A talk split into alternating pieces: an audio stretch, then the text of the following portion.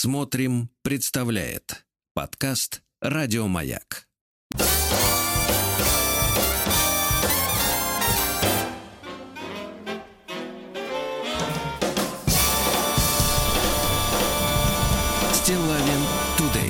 Ну что ж, товарищи, доброе утро. Здравствуйте, Владик. Доброе потеплело, утро. потеплело, Хорошо. потеплело. Минус 19 и 9. И 9, да. Послушайте, у нас сегодня с вами такая напряженная программа, достаточно насыщенная, да?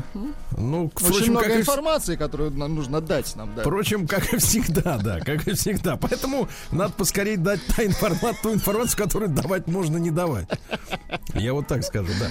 Слушайте, я вспомнил, как э, мы же с Рустамом Ивановичем э, знакомились, э, ну, я так буду потихоньку приоткрывать, э, э, так сказать, этот ящик, да. Завесу. Вот. С да, черный ящик будем открывать.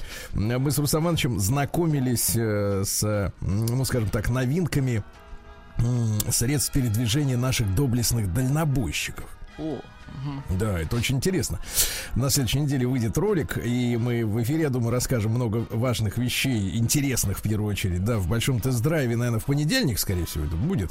Но э, после того, как мы с Рустамом Ивановичем ознакомились, я вспомнил, что, помните, э, несколько раз в нашей студии оказывался журнал «Братишка», э, в котором э, для дальнобойщиков э, публиковались приколюхи от Кирюхи. да не просто журнал, суперхитовая, увлекательная книжонка. Давайте Да, да. даже так назвать. Давайте я вам вот несколько прочту свежих.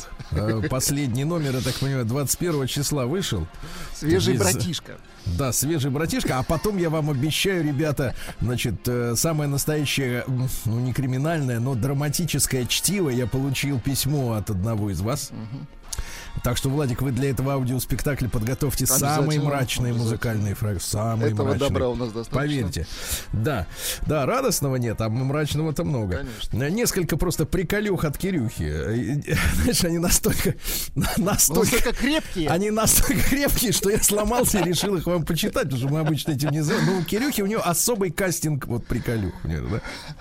Знаете, начнем с легкого. Вчера, вчера познакомился с работницей Билайн. Офигенно сексуальная. Поехали с ней за город, а она там не берет. Ну, крепко, крепко. Дальше. Так. Когда-то я встречался с девушкой-анестезиологом. Она была местной. Потоньше, да? Да, да, да. Работник атомной станции понял, что что-то не так, когда открыл пиво взглядом. Вот это хорошо, вот так. Дальше. Ну, давайте дальше. Я даже не знаю, как вот их распределить по рейтингу. Вот давайте, например. Маша любила петь. Ее рекорд был 40 петь в месяц. Дальше, дальше. Коллеги, сегодня я вас всех собрал, потому что вы пазл. Жестко так. Ну, видите, самые такие, я оставил их напоследок. Во-первых, когда я был маленький, наша семья была такой бедной, что если бы я был девочкой, то мне совсем не с чем было бы играть. Ну и два последних. Так.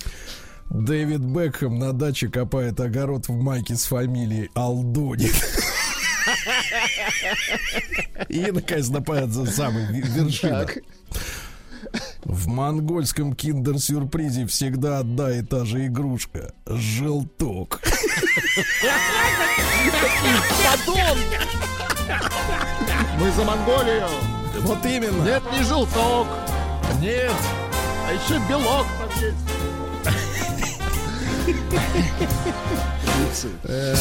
Стилавин Тудей.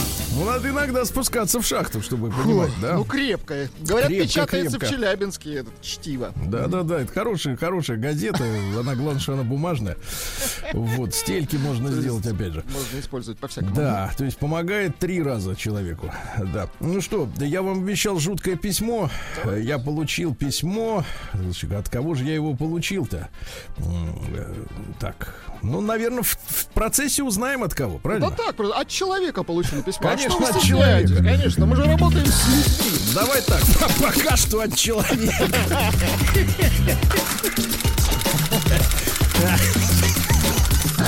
Приемная нос. На Народный омбудсмен Сергунец. Итак, очень мрачная история, ребята, я вам обещал, и вот оно, обещание.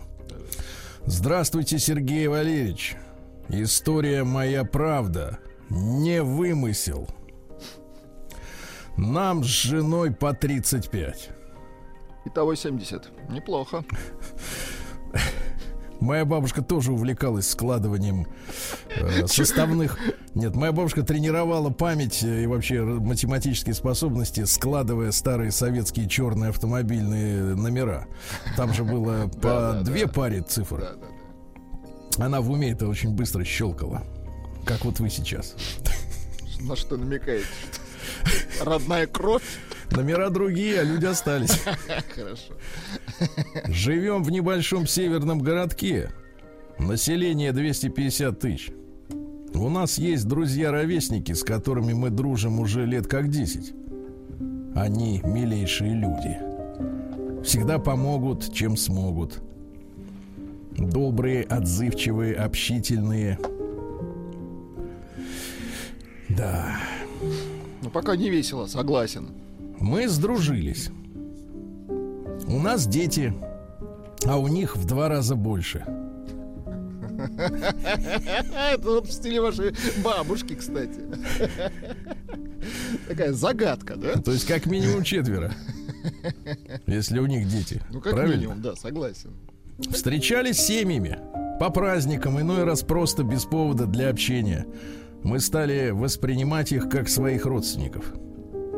Пару лет назад они купили дом и обзавелись баней. Хотя это скорее не баня, а сауна без мойки. Чисто погреться, чисто погреться и посидеть за столом в предбаннике. Вы чувствуете? Я, конечно, Они нас- чувствую. Они нас в нее приглашали пару-тройку раз. И как-то раз в крайнее посещение баньки мои глаза заметили висящую на стене кожаную плетку. Ай-яй-яй-яй-яй-яй. Давайте, давайте, давайте, давайте вот Это этот звук. была не плетка, а сбруя. Давайте без... Нет, я вам покажу, что такое сбруя. Сбруя это как подкова, только больше раз в сто. Так. Давайте громче музыку. Давайте она иллюстрирует, как висит плетка. Вы чувствуете, насколько она Большая. кожа? Нет. В Огромная. данном случае, Владик, размер не имеет значения. Имеет, Имеет, значение имеет. материал. Имеет, имеет. Особенно для Кожа. вашей бани. Так. Шутя, я спросил их. Ребята, а что делает у вас в бане кожаная плетка? Да-да-да, вот это. Вот знаете, когда в кино обычно повис- по- повисает молчание в кадре, тогда вступает Я- виолончель. Вы знаете, я наз- на- называю этот стиль, э, когда выжимают майонез. Послушайте. Это ушло. Это когда вот Нет, или- скрипочка нет, это нет, или выжимают. алкоголик выжимает из стеклянной бутылки последнюю Последние каплю. капли. да. Ребята, давайте так. Нет, он так спросил. Ребята, а что она делает в бане у вас? На что был дан шуточный ответ. Ты знаешь, как ей удобно париться?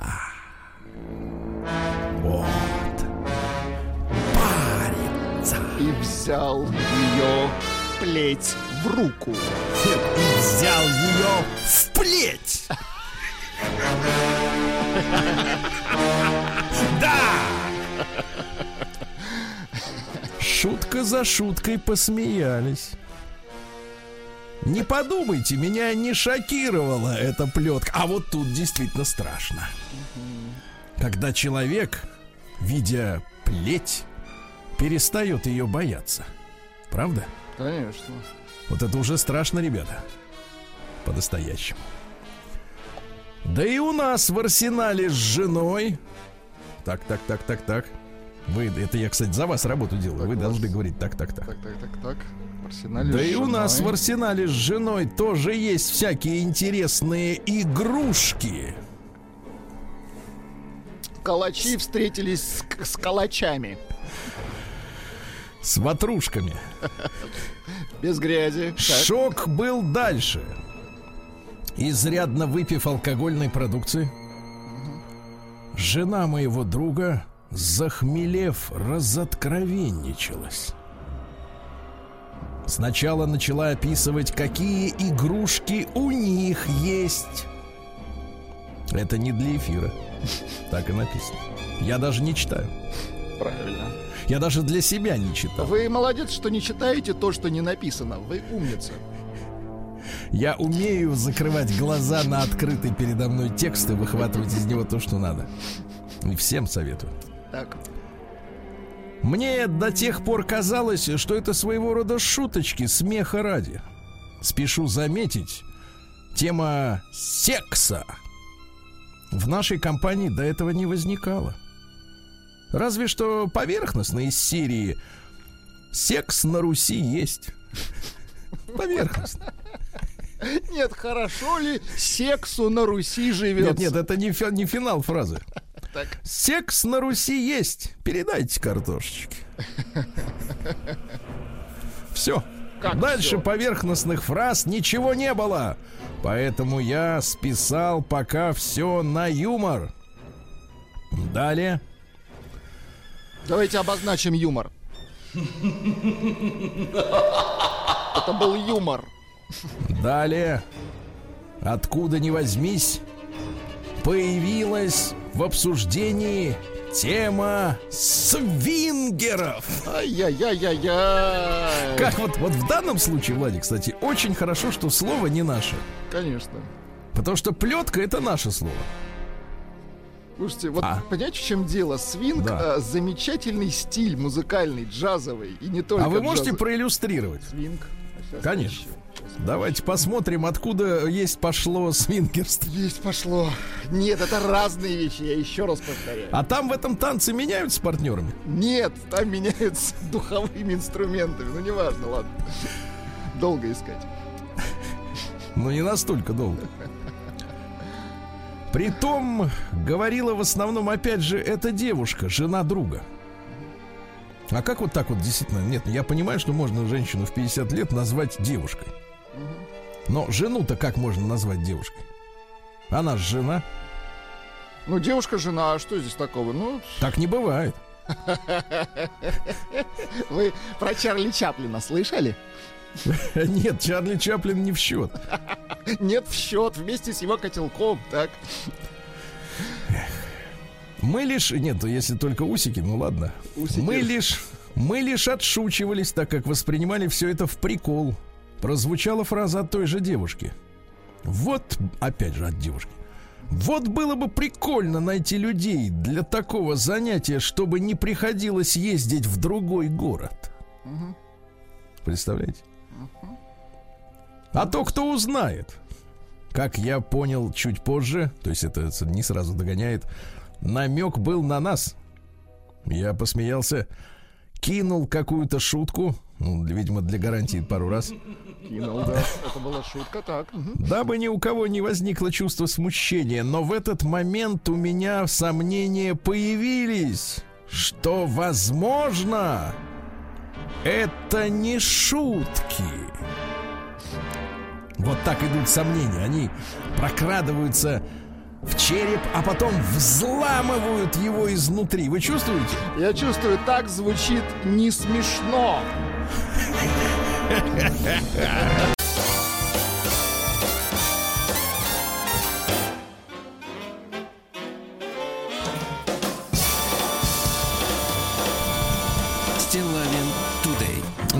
Э, today у нас э, 23 декабря, правильно? Растудей у Вот. нас. Мгм. Сегодня, товарищи, ну-ка приготовьте ваши ладошки, Ну-ка. смазанные Ну-ка. кремом. День дальней авиации военно-космических сил России. Поздравляю. Наши летчики сидят в кабинах. Наши понимаешь? летчики доберутся до вас. Вот так мы скажем. Без нас- Сволота. Давай так, мы тебя достанем, гнида. Да. Нет, я, А, тебя запомнил. Да-да, сначала запомнил, потом достал, да. Всемирный день сноубординга. Вот знаете, в принципе, в мире зимних увлечений есть две непримиримые группировки. Это сноубордисты и лыжники. Значит, у лыжников э, есть к сноубордистам такая предъява, что сноубордисты своими бортами, бордами, извините меня, не путать с бордемом, и с борделем. Вот, они, значит, э, портят трассы, то есть они поперек же ездят. А потом лыжник едет вдоль, и он, значит, вот э, сталкивается с этими вот эм, микрозаторами. Колею а вот какая, портят, да. а вот какая может быть претензия у сноубордиста к лыжнику? Ну, наверное, просто мешают ездить. Да нет, и просто палками делают дырки в снегу. Да, праздник Блукаса сегодня. Это, ну, у литовцев есть такое развлечение. Они таскают по городам э, старый пень. Вот сим, э, пень символизирует э, не, не исполнившие желания, ко- которые они, в принципе, в конце сжигают вместе с этими, видимо, желаниями, да. Сегодня праздник человеческого света. Вы когда-нибудь видели, вот как человек светится? Ну, слушайте, если человек светится, это вообще не очень хорошо. Ну так, тут как бы... Нет, а если влюбленные глаза в А, темноте? в этом смысле прекрасно, в этом смысле. Да, а вы когда-нибудь, кстати, в темноте вот плотно Я просто думал, вы про Мари- Марию Кюри и ее Нет, друга. ну что вы. Э, Да. Да. Вы когда-нибудь, это же ученые, мы же про людей.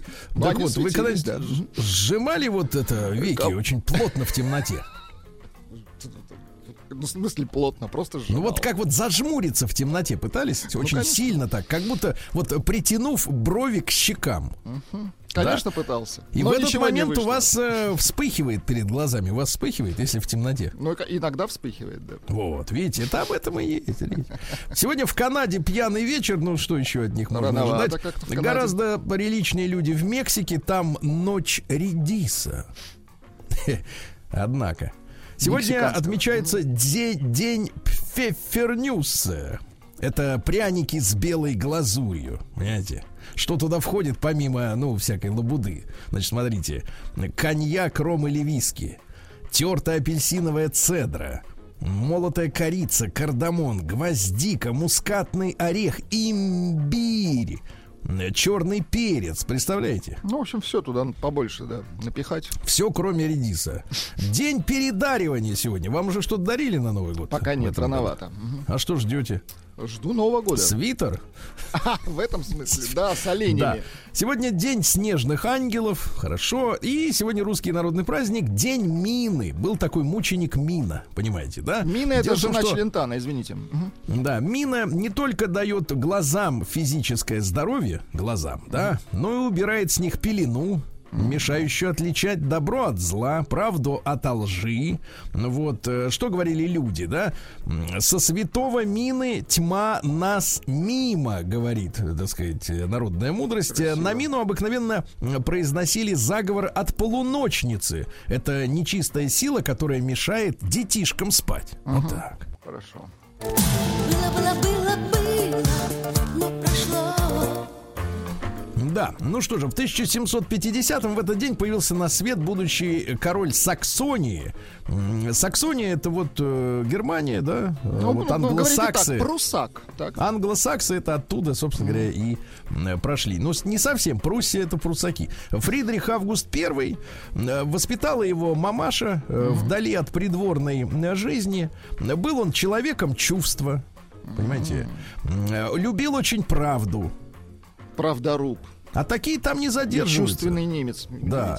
Его при призвали, представляешь, у народа получил пр- прозвище Gerechte, что означает справедливый. Понимаете, да? Ввел под порядок в государстве в своем в Саксонии, доведенный до педантизма, довел до конца начатое отцом упорядочение финансов, отменил про- продажу судейных должностей судейских за деньги. Представляете, отменил пытки еще в 1770-м. Ну, сумасшедший. То есть продажу должностей отменил, нужно было должность за хитростью как бы овладеть. Взять ее, да. Взять её хитростью. То есть нужно, понадобились мозги. Да, а это, кстати, немаловажно, если они есть. В 1777-м Александр I родился наш император российский с 1801 Помните, участвовал в удушении папаши. Да, да, да. Ну Вот, он стал, кстати, последним русским царем, который оказался на троне в результате дворцового переворота. После него уже все перевороты, попытки были э, безуспешными, да? Ну вот, да. От своей бабушки, бабушка, вы помните ее, вы его, вот, э, унаследовал гибкость ума, вот, э, э, но, значит, о нем что, например, французы говорили? Искренний как человек. Александр I был изворотливым как грек в области политики.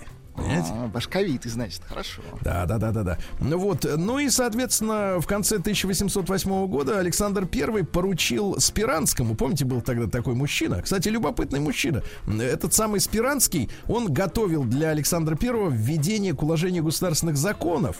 Да, он хотел модернизировать и европеизировать государственное управление, но одновременно этот Спиранский участвовал в заговоре декабристов. И что самое интересное, э, значит, но поскольку прямых улик к этому не было, а показания шпионов к этому были, то Александр, ну уже не Александр, а Николай I поручил именно Спиранскому вести следствие против декабристов. Это было замечательно, потому что он фактически осудил своих же товарищей по, так сказать, перевороту. Прекрасно. Ага. Ты давай суди их. Раз у нас доказательств нет, будешь тогда им судьей. Он, кстати, и вынес приговоры, значит, вот этим декабристам. Там же как история такая, что пятерым, э, в принципе, четвертование прописали. Э, Пятерым, да, четвертование. Ну Вот, а Николай Первый заменил это просто на повешение. То есть Спиранский в глазах всего общества стал самым настоящим извергом, представляете? А до этого претендовал на звание освободителя народа. Какой, да, вертлявый. Вертлявый, да-да-да. Ну что же у нас э, любопытного, друзья мои. А, В 1790-м Жан-Франсуа Шампальон, это французский египтолог, который расшифровал древнеегипетские иероглифы. Ну как расшифровал? Он же не умом докумекал-то. Ну, Он же этот просто у- камень нашел, да-да-да. Ну, конечно, там был дублирован, дублированный текст. Там и такой, как вы бы догадались. Ну ладно, не Ну принижайте. да ладно, я точно говорю. Вы с виду-то ученого с очки он появился.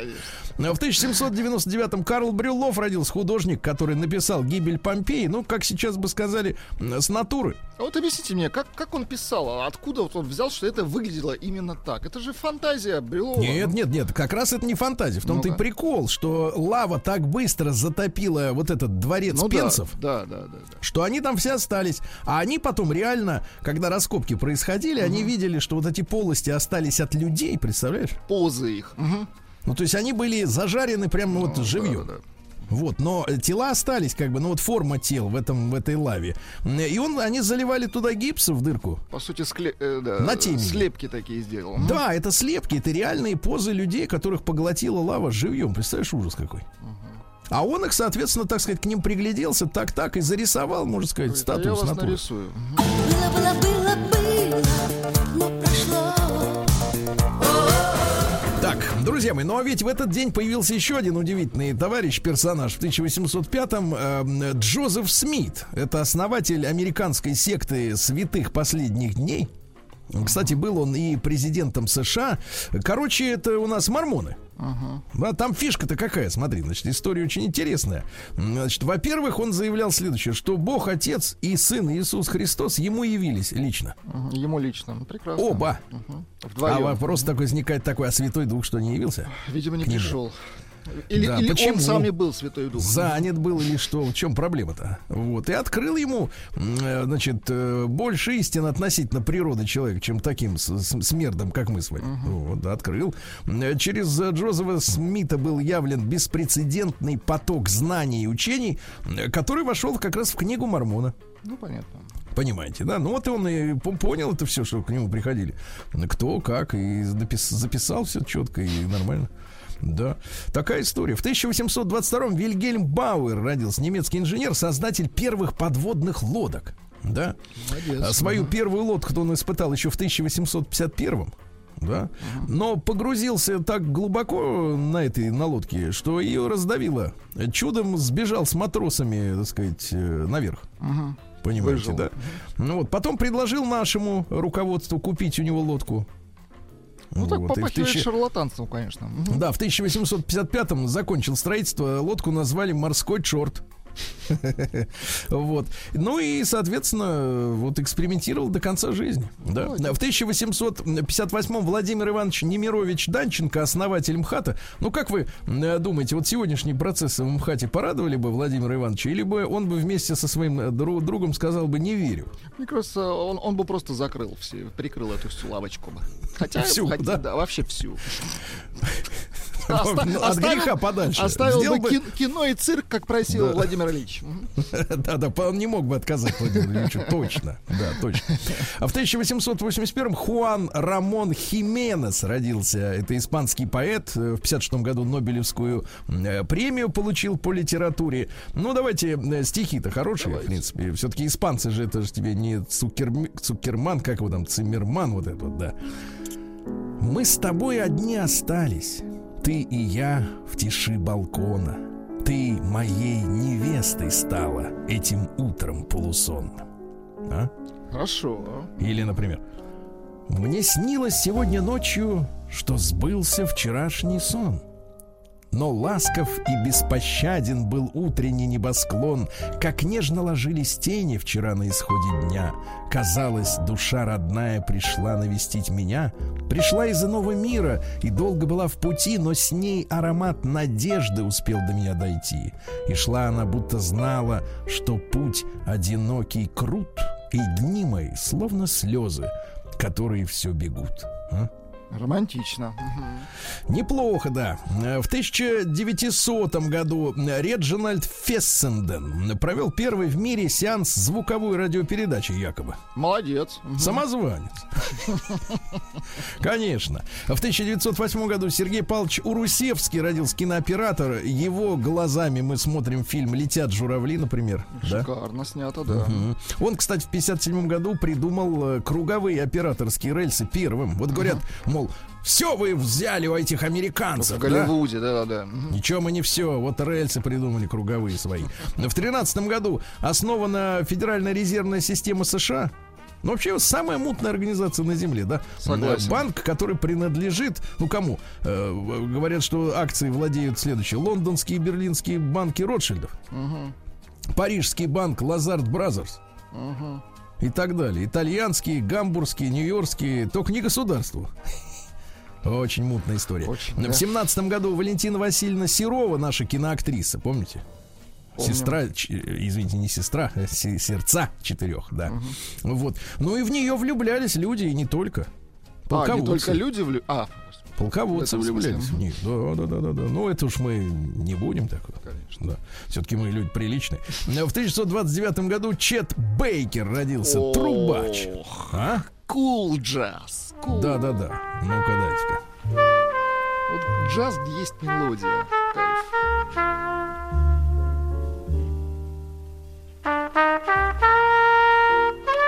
Мягко дует, да, Да, чувствуешь? класс. Что Ну, есть потенциал. Шик. Да. В 31 году сегодня бы отмечали бы мы, друзья мои, ну что ж получается, 90-летие Льва Дурова, замечательного актера. Да.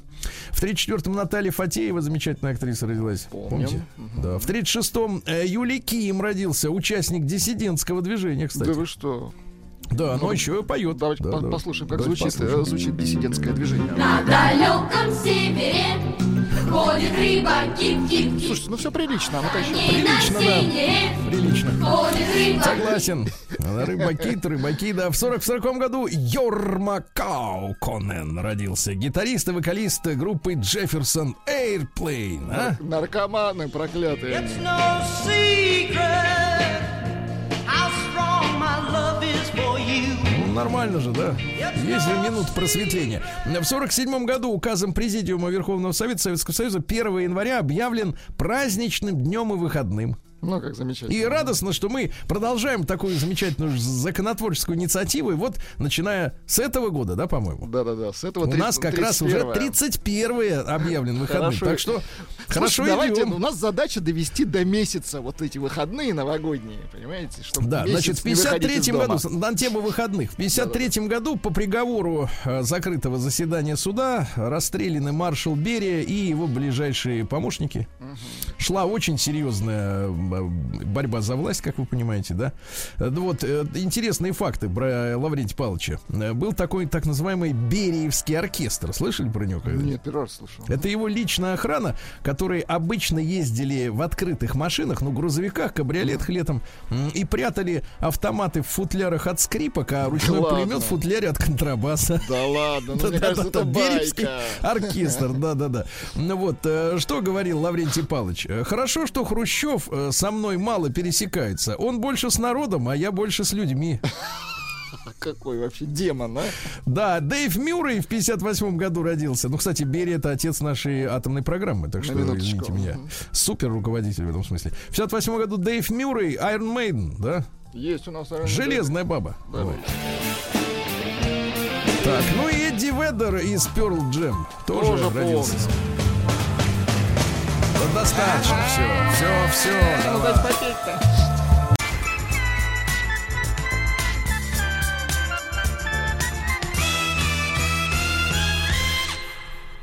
Стилавин Тудей. Друзья мои, э, сегодня резко потеплеет до минуса 11 в Москве. Жарище. Ну, а как там в Стерлитамаке? А минус 13 сегодня. Вот как, да. Чтобы песней своей помогать вам в работе, дорогие мои. Согласен, согласен. В Стерлитамаке судебные приставы принудили семью погасить годовой долг за жилищно-коммунальные услуги. Семья состоит из трех человек, а задолженность за ЖКХ составляет за год, внимание, Так. 455 тысяч рублей. Дело в том, что на протяжении года собственники жилого помещения пользовались различными услугами для комфортного проживания. Таким образом, смотрите, трудоспособные граждане накопили порядка 360 тысяч рублей основного долга и 98 пени, да? Тысяч. Значит, 360 тысяч делим на 12 месяцев, это по тридцатке. Правильно? 360, погодите. Да, это и так можно хорошо, переделить. да, да, Три, да. тридцатка в месяц, правильно? А что так много-то? Вот я и думаю, что за услуги-то они там Что, получают. что за зона комфорта такая? 30 тысяч в месяц, что, нормально. что? По десятке сносов. В Стерлитамаке учительница подала заявление в полицию на своего ученика. Вы представляете? Э, Из-за его постоянных опозданий, прогулов и невыполнений домашнего задания по музыке. Оказывается, вот как надо делать-то. В полицию жаловаться. Точно. Мгм. Житница Стерлитамака, забравшая себе лежащий на асфальте сотовый телефон, предстала перед судом, вы представляете? Ну, конечно, он же чужой, зачем же? Но он же лежал. Значит, мертвый. Хорошо. Нет, нет, тут как бы не, не Вот смотрите, а вот щипач э, и женщина, которая просто на улице подоберет телефон, это вот разные люди? Ну, есть С точки разные- зрения закона, я имею в виду. Нет, это я вам могу объяснить вот на ярких примерно- э, примерах. Вот грибы собирает, это собиратель. А Так. вот охотник, который стреляет в птицу, понимаешь, это, это другое. Вот С рогами щипач, птица, это типа лось, охотник, да? а она типа собирательством занималась. Да. И все незаконно, да? Всё не- и то, и другое Все незаконно. конечно. незаконно. Короче, штраф 2000 рублей, уголовку закрыли. Э, Житель Стерлитамака получил удар ножом в грудь за замечание. Находящийся в состоянии алкогольного опьянения 59-летний обвиняемый, находясь в парке перед кинокомплексом, разбил об землю ст- стеклянную бутылку. Прохожий сделал ему замечание, потребовал прекратить нарушать общественный порядок и собрать осколки бутылки. В ответ злоумышленник достал охотничий нож и ударил им потерпевшего в грудь. После чего попытался скрыться, но его остановили друзья потерпевшего. В итоге обвинений, э, обвиняемый не признал свою вину. Дальше. В Стерлитамаке у владелицы детского магазина отсудили компенсацию в 50 тысяч рублей за бренд. Продавала контрафактные изображения следующие. Три кота, папа, коржик, компот, карамелька. Ну, это самое известное изображение, конечно, нельзя так. Вот пять изображений за каждое по десятке, я так понимаю. Нам да? надо еще холодрыгу, кстати, за это копирайт на- нанести на, Да, на в холодрыге. Стерлитамаке стажер угнал машину с автомойки. В подсобке он обнаружил в чужой куртке ключи зажигания и 150 рублей. И сказал так, бинго!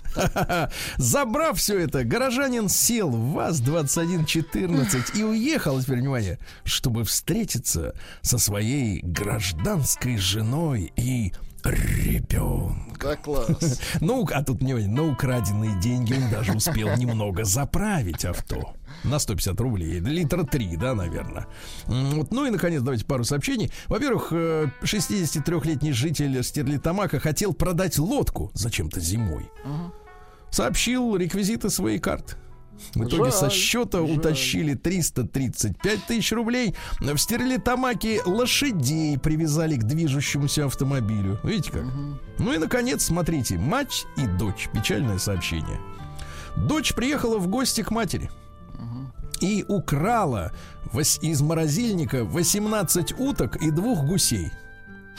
Она поймала такси, расплатилась с водителем двумя утками, а в городе распродала украденных птиц случайным прохожим. Слушайте, пришел серьезный вопрос. Вот. Сергей спрашивает, у меня один вопрос к вам. Сегодня прямой эфир или запись? А это не вам решать. Запись, конечно, дорогой Сережа. Но как это можно живьем? Живой человек-то может это читать. Стилавин Тудей. Да, ну что у нас интересного? В целом, уролог предупредил о пагубном влиянии теплого белья на мужскую фертильность, друзья мои. Нужно, да, прохладное. Нужны какие-то особые штаны, вот чтобы как бы везде тепло, а там прохладно. А там вентилятор, хорошо. Вот, дальше. Россиянам объяснили причину головной боли на морозе. Это из-за рецепторов кожи, друзья мои. Надо кожу смазывать чем-нибудь. Чем? Смазывать. 41 тысячу лет назад северное сияние можно было увидеть на экваторе. Хорошо. Райан Рейнольдс рассказал, что его путают с Райаном Гослингом и с Беном Аффлеком. Вообще, в принципе, но дело в том, что в Америке э, правильно подбирают э, красавчиков. Э, Красавчик мужского пола должен быть с вытянутой мордой. Вот. А у них у всех троих вытянутые морды. Вот. И Рейнольдс это у нас, который на Женщина-то красивый, оперированный знак... женат, да, знаете. Ну вот, но другая, чем э, Аффлек, на ком э, опять женится. Э, Так вот, То есть у них у Рейнольдс всех разные женщины, это, в принципе, хорошо. Женщины у них разные, да. Хотя, А хотя... лица одни и те же. Я А понял морды те же, да. Рейнольдс рассказал, что работники пиццерии, куда он часто заходит, уже несколько лет принимают его за Бен Аффлека, а тот и не думает их поправлять. Они, говорит, меня все, все время спрашивают, как там Джей Ло? Я говорю, отлично. Да. Слушайте, меня однажды в этом самом, в Петербурге приняли за, э, сказать... так, так, так, так, так. За, кого ж кого приняли-то? приняли? За депутата меня приняли. Да, да вы что? Да, да. Причем, знаете, кто меня принял? Переодетый в коня этот самый э, статист Да э, эти вообще им площади. плевать на все. Да, да, да. Говорит, о, говорит, ты этот, э, Ты фамилия этот, который лося. В Нет, другой. Тот хороший. Значит, археологи выяснили, что древние новгородцы любили кататься на костяных коньках. Вы представляете? Костяные? Да, из, из костей крупных лошадиных и коровьих делали коньки. Причем некоторые с дырками, то есть они привязывали их э, к, э, ну, к обуви, к валенкам. А некоторые без дырок. И говорят ученые, что их использовали как такой конек-самокат. То есть одной ногой стоишь, другой толкаешься, да. Жириновский подарил Рашкину, вот не к ночи помянут, м, книгу, книгу «Все о животных». Говорит, может быть, прочтет и полюбит животных. Знает, как выглядит кабан. Нет, а какие еще есть цели? А, Белку в глаз. А, Каждый пятый россиянин имеет генетический риск ожирения. Плохо. Жаль. А, 60... Нет, нет, не так. Э, Да-да-да. В целом 62% жителей э, России, но в том числе и те, которые тогда не жили, жалеют о распаде Советского Союза. Понимаю. Ну, в принципе, какой смысл людей спрашивать до 30 лет, жалеют или нет, если их тогда не просто знаю, не да, было. о чем их спрашивают. Ну, действительно. Их, их спрашивают о том, нравятся ли им советские фильмы. Я не понимаю, что они могут сказать. А, в Москве ребенок-лунатик босиком дошел до школы в мороз. Вы представляете? Ужас. Мгм. Ванечка, девятилетний, ночью проснулся, но не совсем. Значит, и босиком пошел до школы за 15 минут, а минус 21 на улице. Представляете? Жесть. Ужас. А, Губернатор Калининградской области Антон Алиханов рассказал, что ему не хватает денег на новую машину. Говорит, такие, говорит, зашел в автосалон, такие цены, Такие что цены, развернулся и пошел обратно. Вот видите как? Даже уже бьют Какие тревогу. люди страдают, да? Не, Антону большой привет, это, так сказать, замечательный мужчина. Э, Палеонтологи выяснили, э, откуда у человека клыки. Дело в том, что клыки появились, когда нужно было ящерицам хватать э, мелких животных на суше и мелководье, чтобы они из, из пасти не выпрыгивали. Придерживать что-то. Мгм. Да, да, придерживать, а в это время жевать. не убежал там. Мгм. да, врач дала советы, как преодолевать внутреннюю пустоту из-за гаджетов. Но дело в том, что многие бездумно листают ленту. Да, Э, это вызывает душевную пустоту, а гораздо продуктивнее так себя вести с гаджетом. Одинокий человек может действительно улучшить свою жизнь, если воспользуется сайтами знакомств. Будет искать там, э, сказать, человека по интересам, да. Это А приносит- интересы у всех, в принципе, одинаковые. Там понятные, да, да, они очень не нравятся женщинам. Это приносит удовлетворение и способствует новым знакомствам, Ну, да. понятно. Украшения в Голландии от, для защиты от, от 5G излучения оказались радиоактивными, вы представляете? какой ужас. Да-да-да. Дело в том, что в продажу поступили украшения в виде э, браслеты, подвески, кольца, даже маски для сна. И они шарашат э, радиацию, как установило, по крайней мере, Управление по ядерной безопасности и радиационной защите. Вот. Может повредить структуру ДНК. Но главное, не написали, помогает от 5G или нет. А это не важно, конечно. Да. Ученые выяснили, что собак, э, которые смотрят мультики, изумляет нарушение законов физики в мультфильмах. Ну, то есть, Да когда, ладно. например, мячик, например, скачет э, сам по себе. Собака с удивлением на это смотрит, потому что она знает, что так не бывает. Они- Да. Она знает закон о сохранении энергии, конечно. Да, банкам запретили списывать социальные выплаты россиян за долги. Хорошо. Напри- наконец, друзья мои, фанфары давайте, Владик. Давайте Госдума отменила техосмотр, чуваки. Итак, Еще, еще раз то же самое. Госдума отменила техосмотр, чуваки. Замечательно. Спасибо Да-да-да, большое, конечно. спасибо. А Производитель веганской икры рассказал, из чего же делают ее. ну-ка, из чего? Значит, из чего делают? Бурые водоросли, овощной бульончик из подсолнечника, растительное масло. В качестве красителя экстракт паприки. А если это красная икра? Если черная, то уголь растительный. Бра. Почем, Владик? Почем? Вот это вот веганские? растительное 130 рублей за 100 грамм. Если хотите натюрлих продукт, то 600, 600. Даже 700 рублей Неправильно, неправильно. заплатить. Мясо веганское стоит дороже. Значит, и икра должна стоить дороже. Давайте вот эту вот из водорослей за- э, взрядим на 1000 рублей. Вот. Да, ну и хорошие, давайте. Во-первых, ученые нашли частицы серебра в фекалиях червей возраста 500 миллионов лет. Видите? И на- ну, можно и там добывать, оказывается, злато. Ну и, наконец, разработчик ракет С-400 показал электрокар собственного производства. Алмаз Антей, наш замечательный оборонный комплекс, сделан, сделал автомобиль. Это кроссовер. Круто. Длиной 4,5 метра. А, Вот, разгоняется до 200 км в час. Может на одной зарядке проехать 460 километров. Бешеный крутящий момент 824 ньютон на метр. Ну, для сравнения, у дизельного Туарега 500. Да. Разгоняется до 60 км в час за 2,5 секунды. Да класс. Слушай, Ну, молодцы. Спасибо, товарищи. Ну все. Будем брать.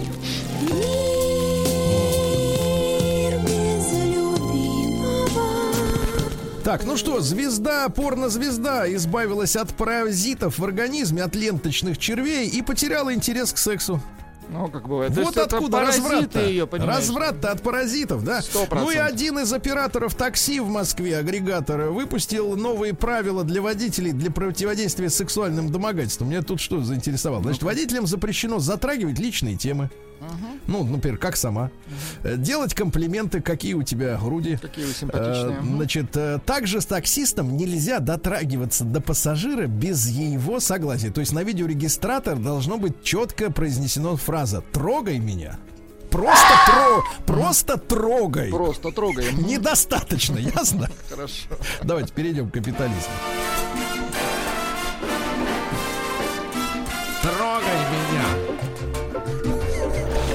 Новости капитализма. Так, ну что, э, интересного у нас в капитализме. Э, давайте посмотрим. Ну, во-первых, в США умер создатель ботокса Алан Скотт.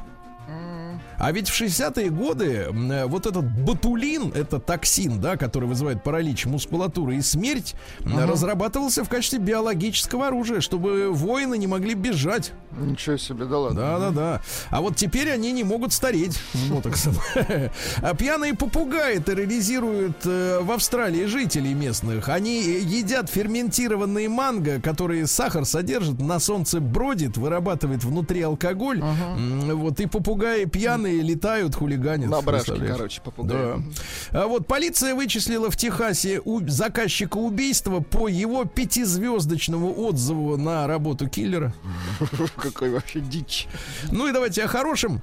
О хорошем. В США похитили 100 миллиардов долларов, выделенных на поддержку безработных. Понимаешь? Ну вот что такое 100 миллиардов долларов на всех безработных? Пшик. А так людям будет приятно, правильно? Конечно, мелочь, а приятно. Да, ну посмотрим, что у нас давайте творится.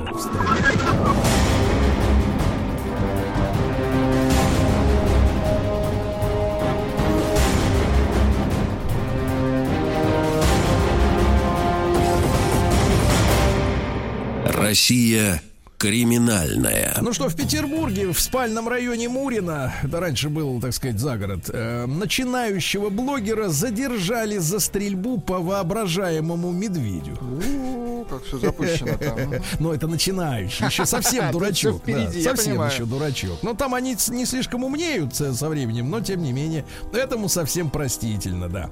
Дальше. Подросток в ресторане пытался 18-летний изнасиловать 34-летнюю женщину в туалете. Ужас. Что она делала с ним за одним столом, непонятно, да. Э, да. С юнцом. Москвич в переходе метро распылил перцовый баллончик. Это понятно. Сутенер избил и ограбил москвича, отказавшегося от интим-услуги. Но услуги не сутенера, а, соответственно, э, доставленного товара. От сколько- услуг товара. Ну, Понятно. Он сказал, Э, из хорошего. Давай из хорошего. Э, При обыске... Давай, трогай сюда, давай. Мразь. Бабки давай, мразь. При обыске у смоленского ректора нашли золотые унитазы. Золотые унитазы, так милые. Но это Ну, искусство. Что значит нашли? Как будто он где-то мог их спрятать. Нашли у него. Ну-ка раздевайся, где тут, где тут у тебя золотой унитаз? Ну-ка снимай портки. Да. А, В, в Курганской области жена с молотком отбивала мужа подполковника у любовницы. Ужас. Прям пришла в УВД и начала, так сказать, предполагаемую любовницу калашматить молотком. Вот, понимаешь ли, кино какое. Это не кино, это любовь. Называется, да.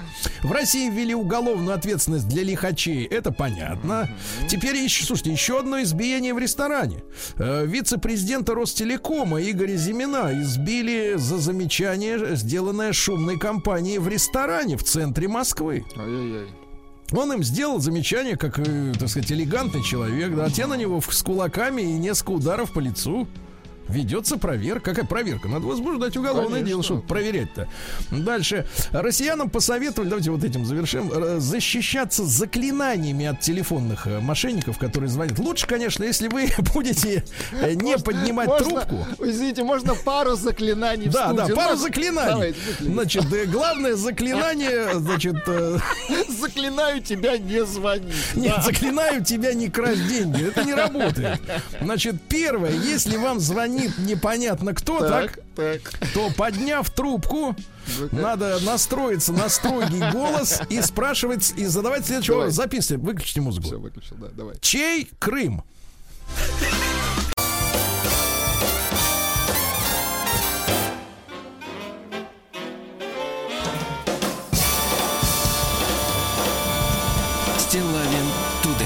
Друзья мои, э, ну что же, год-то потихоньку заканчивается. Да, так вот, э, по последним данным э, у нас осталась одна трудовая неделя. Очень а хорошо. 31 это уже официальный выходной. Законный, товарищи, законный. Законный. А, Выходят разного рода рейтинги, друзья мои. Ну, в том числе и э, которые описывают нам э, уходящий год э, с точки зрения кинематографа, например, да. Публикуются различные списки, подборки лучших фильмов, сериалов. Ну, в частности, фильм вот по одной из данных, по, одному, по одному из данных, фильм «Дюна». Не знаю, смотрели, Владик, или нет. Э, да? Дюна, ну, конечно, я же в кино ходил. ж вам на одной из лидирующих позиций. Тоже недавно посмотрел, но считаю, что такое кино надо смотреть не в кинотеатре, потому что все-таки два с половиной часа надо как-то себя занять чем-то. А вот дома спокойно Ну, с, кино. с остановкой на паузу, чтобы сменить посуду. В принципе, очень даже неплохо, да. А, друзья мои, мы решили свой предоставить вам сегодня э, обзор, да, в свой взгляд на те фильмы, которые действительно достойны э, нашего внимания, ну, чтобы каникулы провести с пользой, да, и с удовольствием. Э, Иван Кудрявцев, главный редактор киноканала «Синема» с нами. Иван, доброе утро. Доброе утро. Очень рады нашей новой встрече. Иван, э, мы Взаимно. всецело в вашем распоряжении. Мы хотим слышать от вас инструкции, да? Мы Как хотим видеть Да. картины. Да, да, да, Ну, правильные э, картины. Я, да, да, я дам список э, из э, 10 фильмов, на мой взгляд, обязательных просмотров. Во всяком случае, им я точно собираюсь тоже руководствоваться, чтобы закрыть э, белые пятна, оставшиеся э, вот от, от- от неуспетых, не, не, не просмотренных фильмов этого Да, года. Иван, э, мы, мы берем именно ваш персональный список, да, авторский. Нет, это не мой авторский список, это как раз э, список списков, топ-топов, как мы его О. называем. Мы составляем его уже несколько лет. Ты совершенно правы, все мировые издания, крупнейшие сервисы, все они публикуют свои топы. Каждый при, при этом пытается как-то свой бренд э, в первую очередь продать э, и сказать, вот это наш топ, верьте ему. Э, и только одно в мире издание, по крайней мере, я других не знаю, это киноканал «Синема», составляет топ всех этих топов. То есть сводит их все в единый топ, и получается десятка абсолютных лидеров года. Ну, то есть, то есть Э, э, синема, синема не, э, так сказать, не зависит от э, прокатчиков, правильно, в том смысле, Да. что не, про- не проталкивает какие-то определенные фильмы, с которыми есть некие партнерские отношения, да? Совершенно, совершенно верно. И здесь э, учитываются не только призы, не только кассовые сборы, но и позиция пользователей. В общей сложности 22 ресурса анализируются данные э, с общей аудиторией, охватом полтора миллиарда э, пользовательских контактов в месяц. То есть это гигантская аудитория. Это там э, от Нью-Йорк Таймс и э, Шаеди Синема до Esquire, э, Кинопоиск, э, Смотрим.ру, Американский институт кино и так далее, и так далее, и так далее. Rotten Tomatoes, IMDb, в общем, все эти сервисы и издания, мы сводим их в единый список. Получается Прекрасно. десятка. Иван, Иван, я предлагаю тогда начать снизу, с десятого места, правильно? Ну, а, если честно, я бы десят- десятое место хотел бы оставить э, на закуску, на десерт. Предложил бы все-таки идти сверху, э, потому что там, ну, на самом деле, очень круто все получается. Хорошо. «Власть пса» фильм, который получает 81 балл э, в абсолютном топе киноканала «Синема». Это фильм американского режиссера, новозеландского режиссера Джейн Кэмпион эм, с Бенедиктом Камбербэтчем и Кирстен Данст э, в главных ролях. Он поставлен по одноименному роману 67 года э, Томаса Сэвиджа. История двух братьев, между которыми разворачивается конфликт после того, как один из братьев, младший, женится на симпатичной молодой вдове. Фильм получил Серебряного льва на Венецианском кинофестивале, является одним из претендентов на Оскар в 2022 году. И, в общем, это такой нестандартный вестерн, а, очень жизненный, очень, при- как они любят говорить, grounded, то есть при- приземленный, при- при- приближенный к земле. И, конечно, в этом жанре, если вы любите кино, э, этот фильм к просмотру обязательно. Ну, а если вы просто киноман и синефил, то э, Джейн Кэмпион – это фамилия, которая должна вам говорить все, потому что это в свое время женщина получила э, золотую пальмовую ветвь и Оскар за пианино.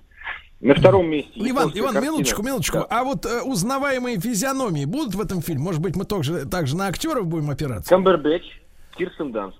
Ага. Два, две самые узнаваемые физиономии. э, в этом Если фильме. вы синефил. Мгм. Э, да, на втором месте оказалась японская картина а, «Сядь за руль моей машины», э, режиссер э, Рюсюке Хамагути.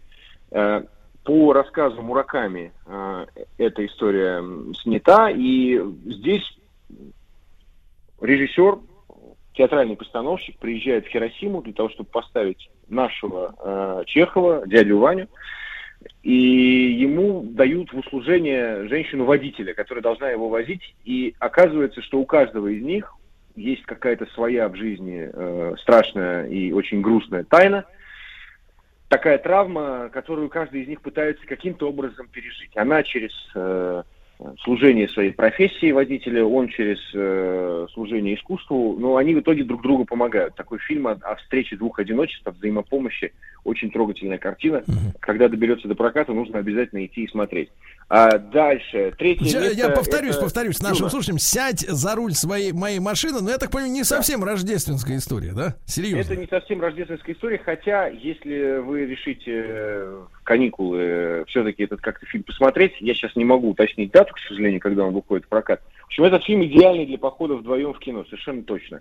А, Вы, понимаете как, надо, на мой взгляд, выбирать все-таки фильмы, которые дарят тебе потом воспоминания. Ты можешь вспомнить, с кем ты вдвоем ходил на этот фильм, какая была в тот день погода, какое у вас было настроение. Может быть, может Самое быть, какие-то, может быть, Иван, может быть, э, останутся какие-то тактильные воспоминания, да, тоже немаловажно.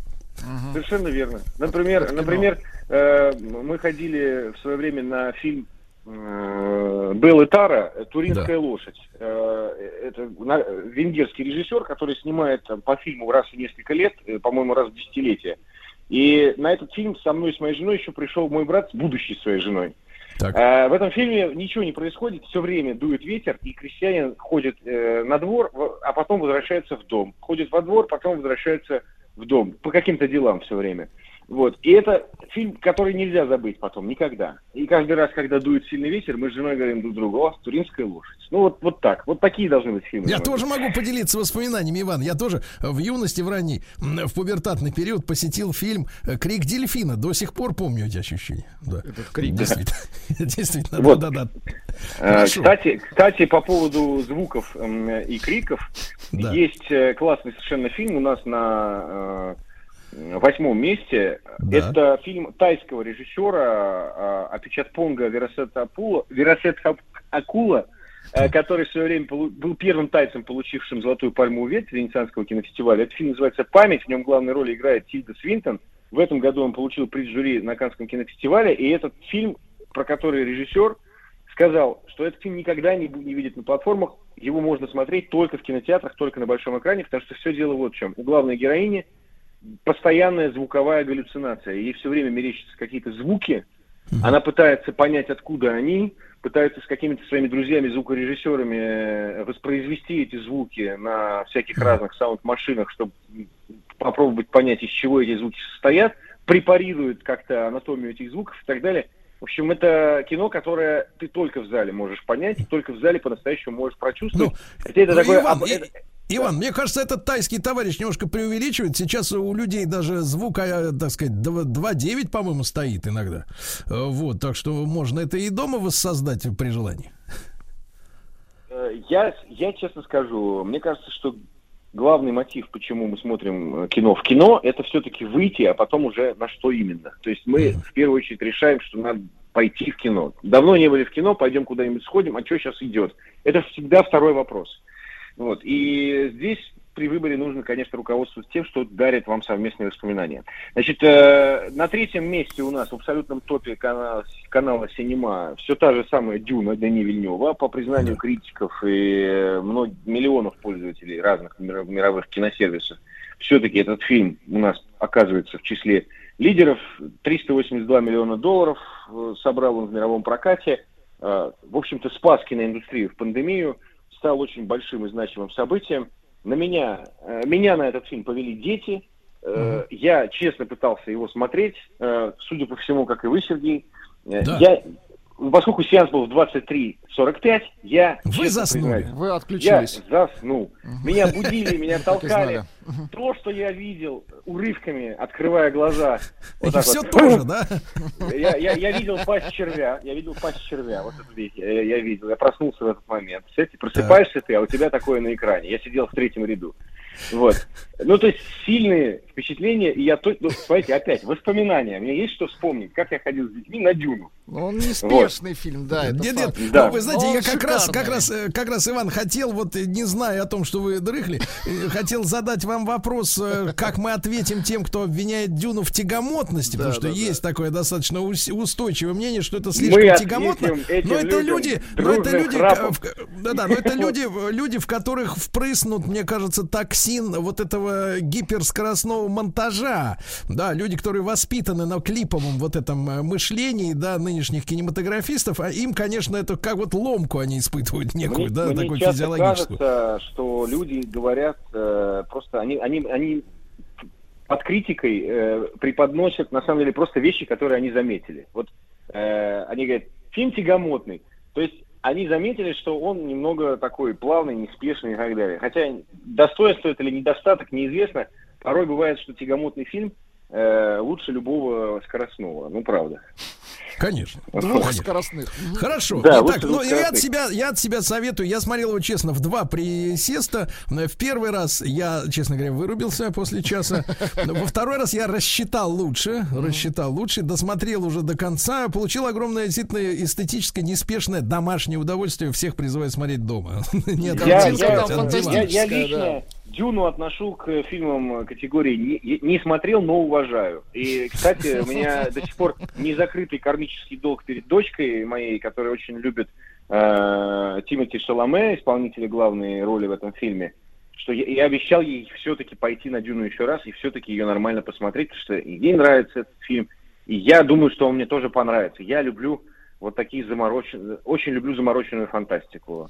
Э, Бегущий по лезвию, Хорошо. даже бегущий по лезвию 2049 и так далее. Значит, Да. пят, пятерку нашего абсолютного топа киноканала Синема замыкает документальная лента. Это, кстати, большая редкость. У нас так- такого, по-моему, не было еще никогда. Она называется «Лето соло» э, музыканта Амир Халиба Томпсона, известного под псевдонимом Квестлав. Эта лента рассказывает о Гарлемском фестивале музыки, соул-музыки, а, который случился в то же лето, что и Вудсток. Но почему-то, в отличие от Вудстока, этот фестиваль был снят, на нем были гигантские толпы людей, естественно, а, темнокожих американцев, и он в историю, ну как бы, он, он в историю не вошел, о нем не были сняты фильмы, хотя хроника снималась. И это первый фильм, по сути, об этом событии, которое осталось по какой-то причине таинственной, которая расследуется в этой картине. Ну, я так Совершенно понимаю.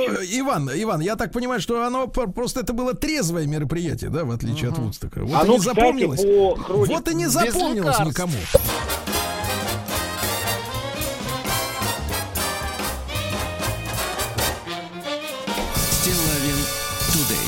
Друзья мои, итак, э, с нами Иван Кудрявцев, главный редактор киноканала «Синема». Э, Он представляет сводный топ-10 фильмов уходящего 21 года, на который нужно, ну, по крайней мере, на рождественских каникулах обратить э, внимание. На пятой строчке «Лето Соула». Вот, это у нас документалка, да. А на четвертой позиции, Иван? Да, я пропустил, сожалению, четвертую позицию, а там э, лента режиссера, которого я безумно люблю. Он снял фильм «Мастер», снял фильм «Магнолия», это Пол Томас Андерсон. И он снял э, э, комедийный, по сути, музыкальный фильм «Лакричная пицца» про э, молодого, м, молодого человека, подростка, юношу, который мечтает стать актером, знакомится с известным продюсером. Ну, в общем, он пытается завоевать всеми своими абсолютно порывами сердце девушки, которая своенравна, выбирает себе все время разные другие объекты обожания. И, в общем, это, как мне кажется, такая исповедальная отчасти автобиографическая история о, о завоевании первой любви через творчество, через искусство, э, через вдохновение. Ураганная энергетика просто прет от этого фильма. Я точно совершенно на него пойду, э, когда и если он выйдет в кинотеатральный прокат.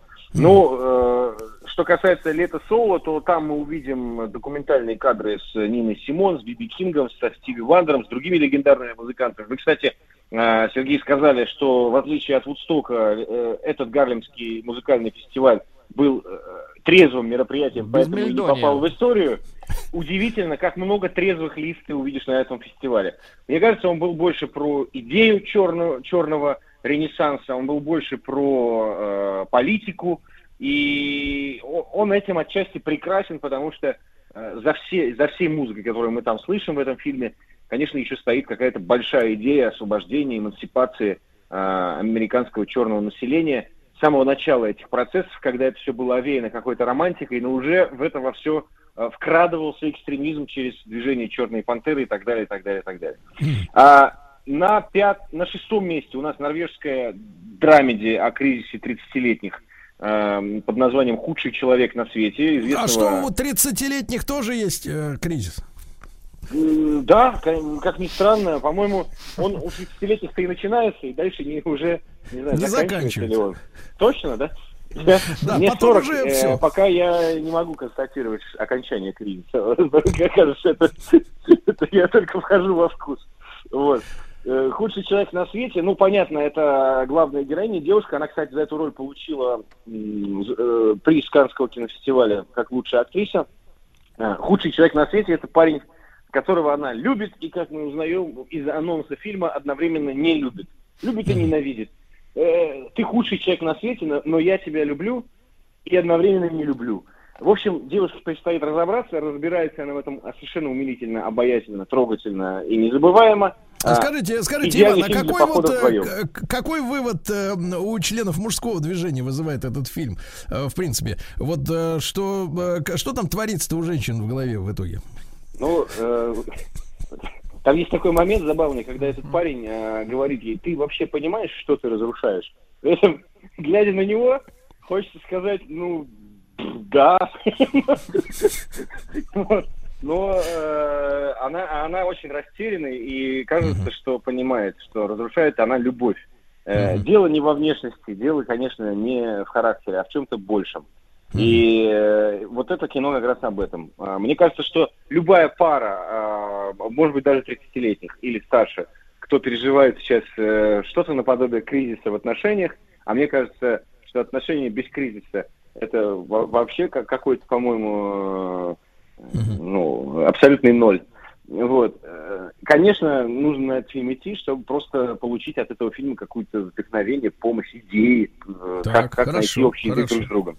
Хорошо, Э, На так. восьмом, да, на восьмом месте у нас фантастический фильм тайского режиссера, как я говорил, Апичатпонга Горация Такула «Память». с Да, а на Свинтон. На седьмом? десятом, на седьмом, я сказал.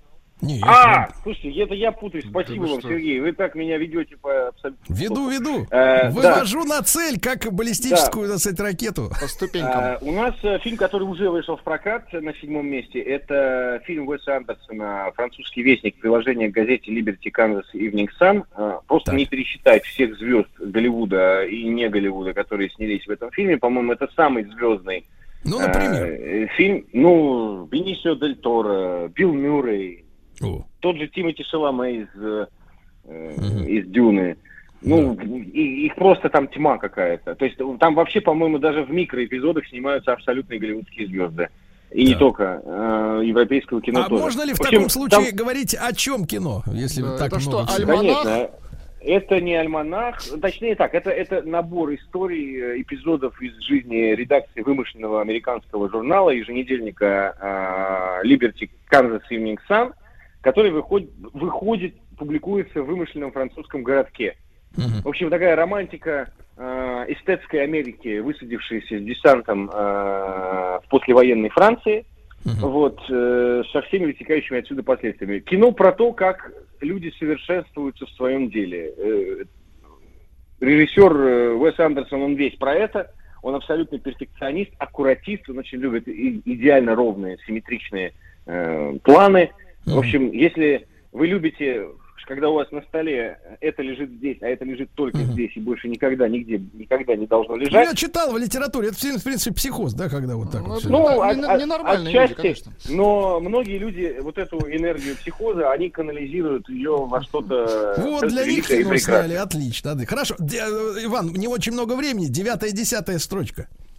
Да, э, у нас э, на девятом месте, э, как ни странно, Человек-паук нет пути домой. Если Ой. кто-то еще не смотрел, вы Мы должны, конечно, на, на каникулах пойти. э, На после того, как «Паука». посмотрите «Последний богатырь» и «Чемпион мира». А, вот. Но на «Паука» надо смотреть, потому что, ну, это Так. получилось очень обаятельно и мило. И Ну, как там обычно, да. много А сюрпризов. десятая строчка, Иван.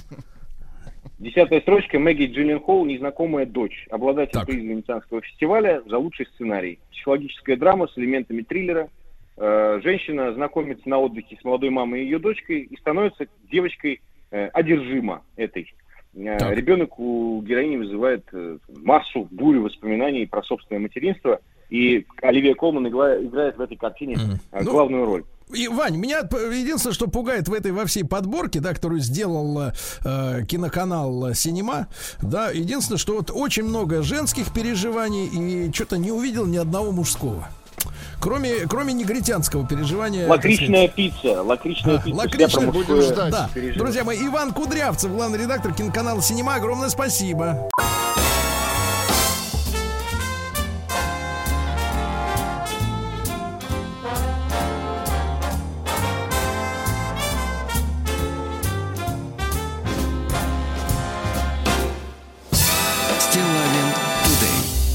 Друзья мои, э, товарищи, остается ведь совсем немного времени до Нового года, а значит, самое время подумать о тех, кто ждет чуда, Владик, то есть о нас самих, и стать, ну это в первую очередь, а потом и о других, и стать для кого-то другого, товарищи, если серьезно, добрым волшебником. Э, Сегодня мы обсудим важную инициативу, которая существует уже несколько лет. Это благотворительный проект «Мечтай со мной». Мечтай со мной. В рамках которого реализуется предновогодняя всероссийская акция «Елка желаний». Э, Кстати, в этом году она стала флагманской акцией э, в серии всероссийских мероприятий «Новый год в каждый дом». В рамках регулярной деятельности всероссийский проект «Мечтай со мной» воплощает в жизнь нематериальные мечты детишек от 3 до 17 лет и пожилых людей, которым старше 60, да, больше 60. М, И с состоянием здоровья, угрожающим жизни. С 2018 года благотворительный проект входит в президентскую платформу «Россия – страна возможностей» и за три года в рамках проекта и его акций суммарно было исполнено свыше 21 тысячи желаний в 85 регионах, то есть везде. Акция «Елка желаний» в текущем году начала свою работу 15 ноября. Продлится она до 28 февраля следующего 22 года. Ну, отмечу, что наш эфир проходит при поддержке национального проекта образования. В нацпроект образования входит несколько инициатив. Одна из них это направление Волонтерство. Данная инициатива предусматривает вовлечение граждан в волонтерскую деятельность через центры добровольчества, которые создаются на базе образовательных э, организаций, некоммерческих организаций, государственных муниципальных учреждений. Ну а как проходит акция «Елка желаний» в этом году, мы поговорим с председателем регионального общественного э, движения содействия гражданским инициативам Республики Татарстан «Наше дело» и руководителем Всероссийского благотворительного проекта «Мечтай со мной» Тимуром Сафиным. Тимур, доброе утро.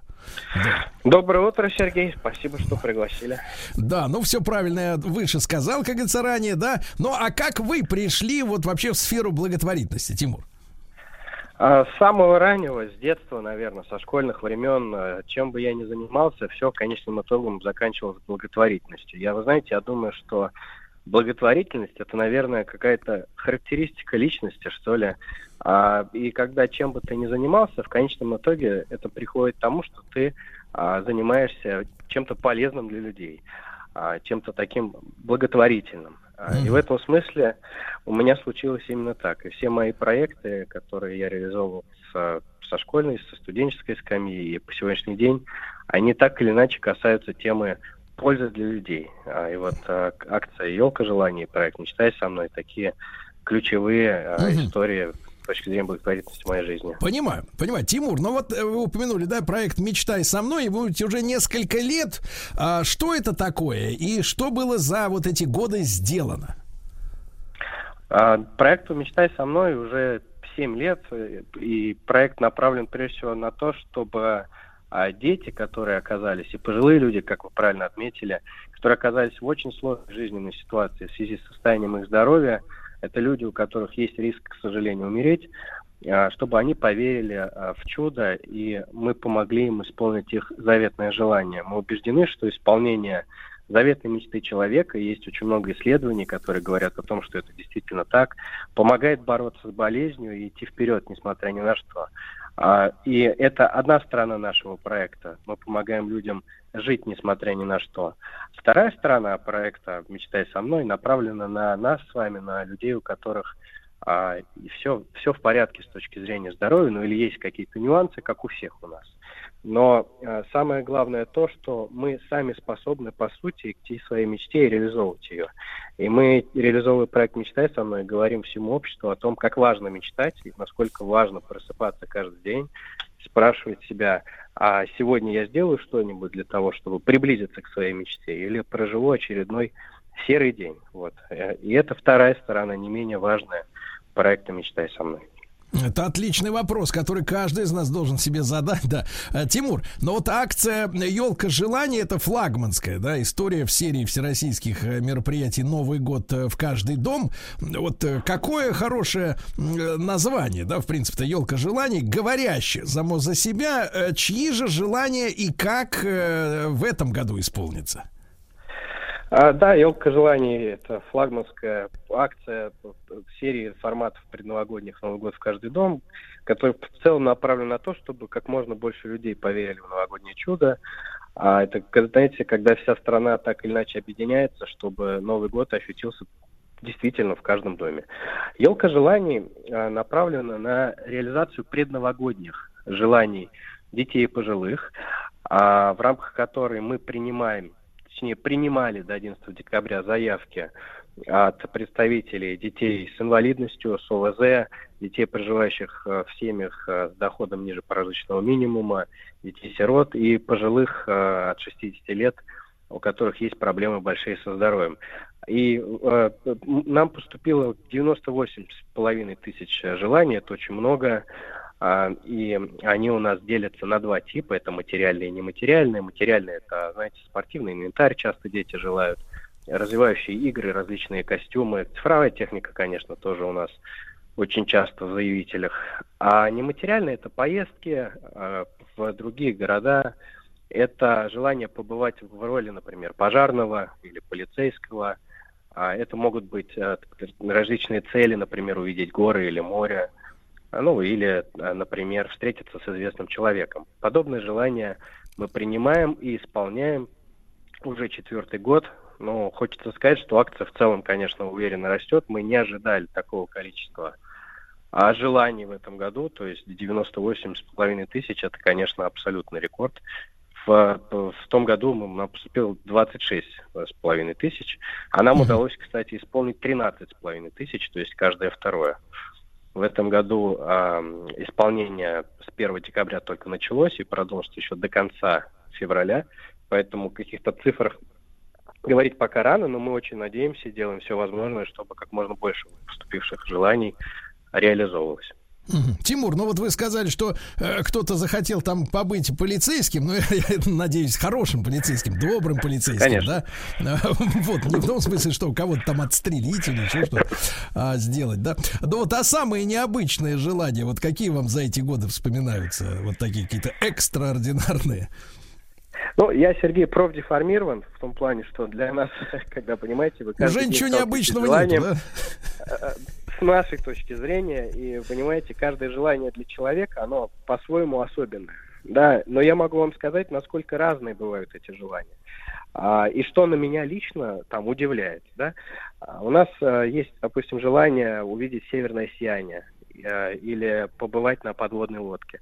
В то же время у нас в этом же логическом ряду поступают желания в рамках этой же акции, допустим, а, провести, э, ребенок мечтает там провести ночь в отеле, чтобы как в кино, может быть, вы помните, а, в старых фильмах там на резиновых таких кроватях попрыгать. Вот эти матрасы, которые пружинят.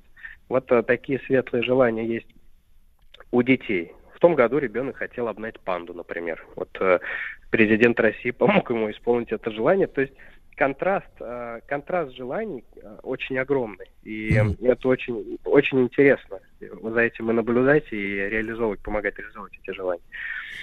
А с точки зрения социологии, Тимур, есть какой-то тренд в этих желаниях? Или каждый год снова удивляет, да, как бы вот предвосхитить э, невозможно? А, ну, конечно, цифровая техника, понятно, да, то есть мы вот э, работаем с очень семьями там с маленьким доходом. Конечно, цифровая техника, она очень популярная. Да. А, И это правда истинное желание детей, как бы будучи отключенным, например, от цифрового пространства, очень сложно сейчас находиться в жизни. Поэтому очень много детей и, там 12, 13, 14 лет мечтают о как- как- каких-то видах цифровой техники. Но мы заметили за вот эти годы существования акции и проекта «Мечтай со мной», а, что э, одно могу сказать точно, что дети не перестают удивлять, и наша и детская фантазия, она безгранична. А Я, мы не видим у пожилых, мы же с пожилыми еще работаем, желание, например, того, того же увидеть северное сияние, да, а, и, или прокат- прокатиться на льду Байкала. Я могу сказать о том, что, скорее всего, мы просто с годами перестаем уметь, перестаем просто уметь мечтать, так как Да. это делают дети. Да. Тимур, ну вот а помимо елки желаний, какие еще э, акции входят э, вот в программу «М- Мечтай со мной? А у нас есть еще акция, она посвященная нашим э, ветеранам а, мечты победителей, в рамках которой мы тоже исполняем мечты э, ветеранов Великой Отечественной войны. А, ей уже два года, вот в этом году будет третий год, э, в следующем году, точнее, уже будет третий год эта акция. Это тоже очень важно, потому что люди отдали свое время, своей жизни, у них просто не было возможности, э, живя в то время, воюя за наше, борясь за наше мирное небо над головой, исполнить свои мечты. И поэтому мы стараемся направить свои усилия и помочь им сделать то, что они когда-то хотели или хотят сейчас. Это очень светлая и важная история. Тимур, а ну, мы же говорим о том, что и в этой акции э, не только вот организации принимают участие, но в первую очередь, наверное, и волонтеры, то есть добровольцы.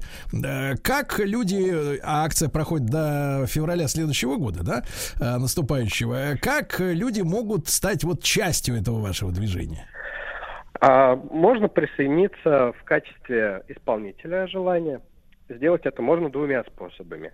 Либо найти нашу елку. Они стоят в разных э, частях страны, во всех субъектах Российской Федерации, и об этом в разных компаниях в госучреждениях, и об этом в регионах говорят. Можно прийти к елке и снять желание и исполнить его, либо можно зайти на сайт елкожеланий.рф и э, зарегистрироваться, и система предложит желание в любом регионе страны в рамках комфортной суммы для человека. И также, если по каким-то причинам человек не может сам исполнить это желание, наши партнеры и волонтеры помогут его купить и доставить. Так тоже можно сделать. Ну и в целом мы общественный проект, мы благотворительный проект. Мы готовы э, к любой поддержке. Я уверен, что если кто-то хочет помочь, пишите нам, мы будем рады, и мы найдем применение любой помощи в нашем деле. Ну вот вопрос от нашего звукорежиссера, он стесняется его задать, э, Тимур. А вот подошел человек к елке, да? Взял Да. э, желание. А как мы проверим, что он его исполнит? Ну, как-то вот ответственность личная есть у того, кто вот взялся? Есть. На каждой открытке указан специальный номер. А, Туда нужно позвонить в течение 24 часов так, после того, как это желание было снято, Так. зарегистрировать себя. А, Мы идентифицируем личность, верифицируем вас и помогаем вам исполнить это желание. То есть э, по- после этого начинается коммуникация. Если человек не зарегистрировал себя, а, сняв желание с елки, то мы это желание возвращаем в базу, чтобы для него нашелся другой исполнитель. Поэтому это мы достаточно хорошо контролируем.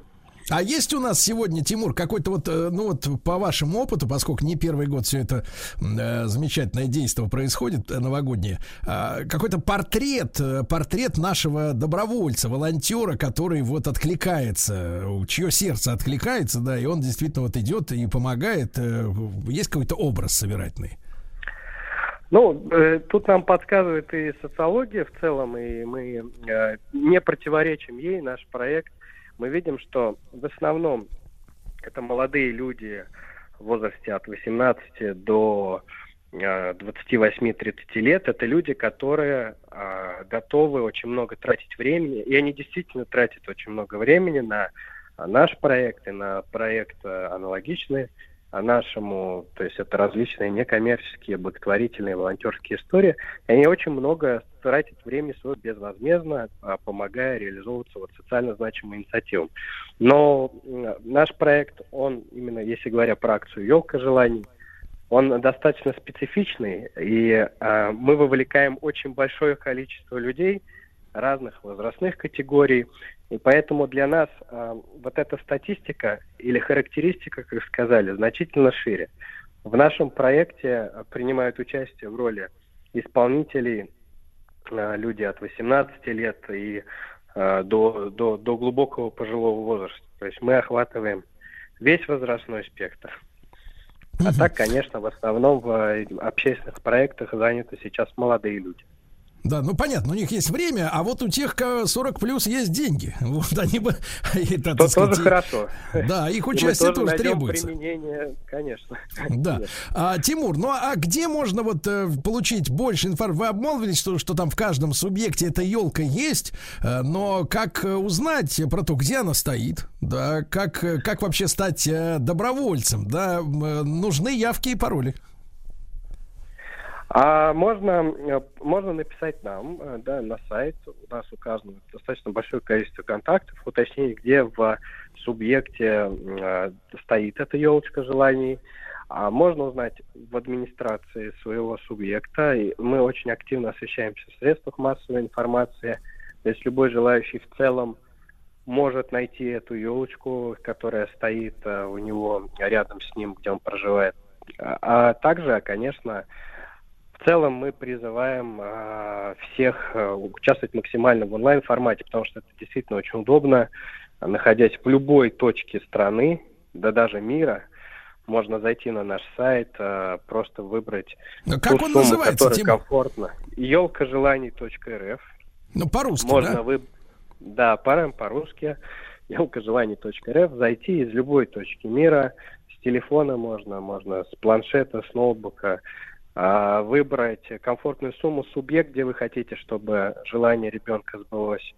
И исполнить это желание. Благодаря нашей поддержке, нашей помощи э, волонтеры купят это, э, э, вот этот подарок, упакуют его и доставят, где бы ни проживал этот ребенок. Вот у нас были разные истории. Там мы по Алтайским горам ходили, ждали, пока снег там немножечко подтает. Да, да, да. Ну, то есть это, это адресная история, да, Тимур? Ты знаешь, кому конкретно ты Абсолютно. помог, а не просто как бы Абсолютно. обезличенно Абсолютно. отправил на счет какие-то там деньги, да? э, Абсолютно, абсолютно. И и здесь история же, знаете, в чем?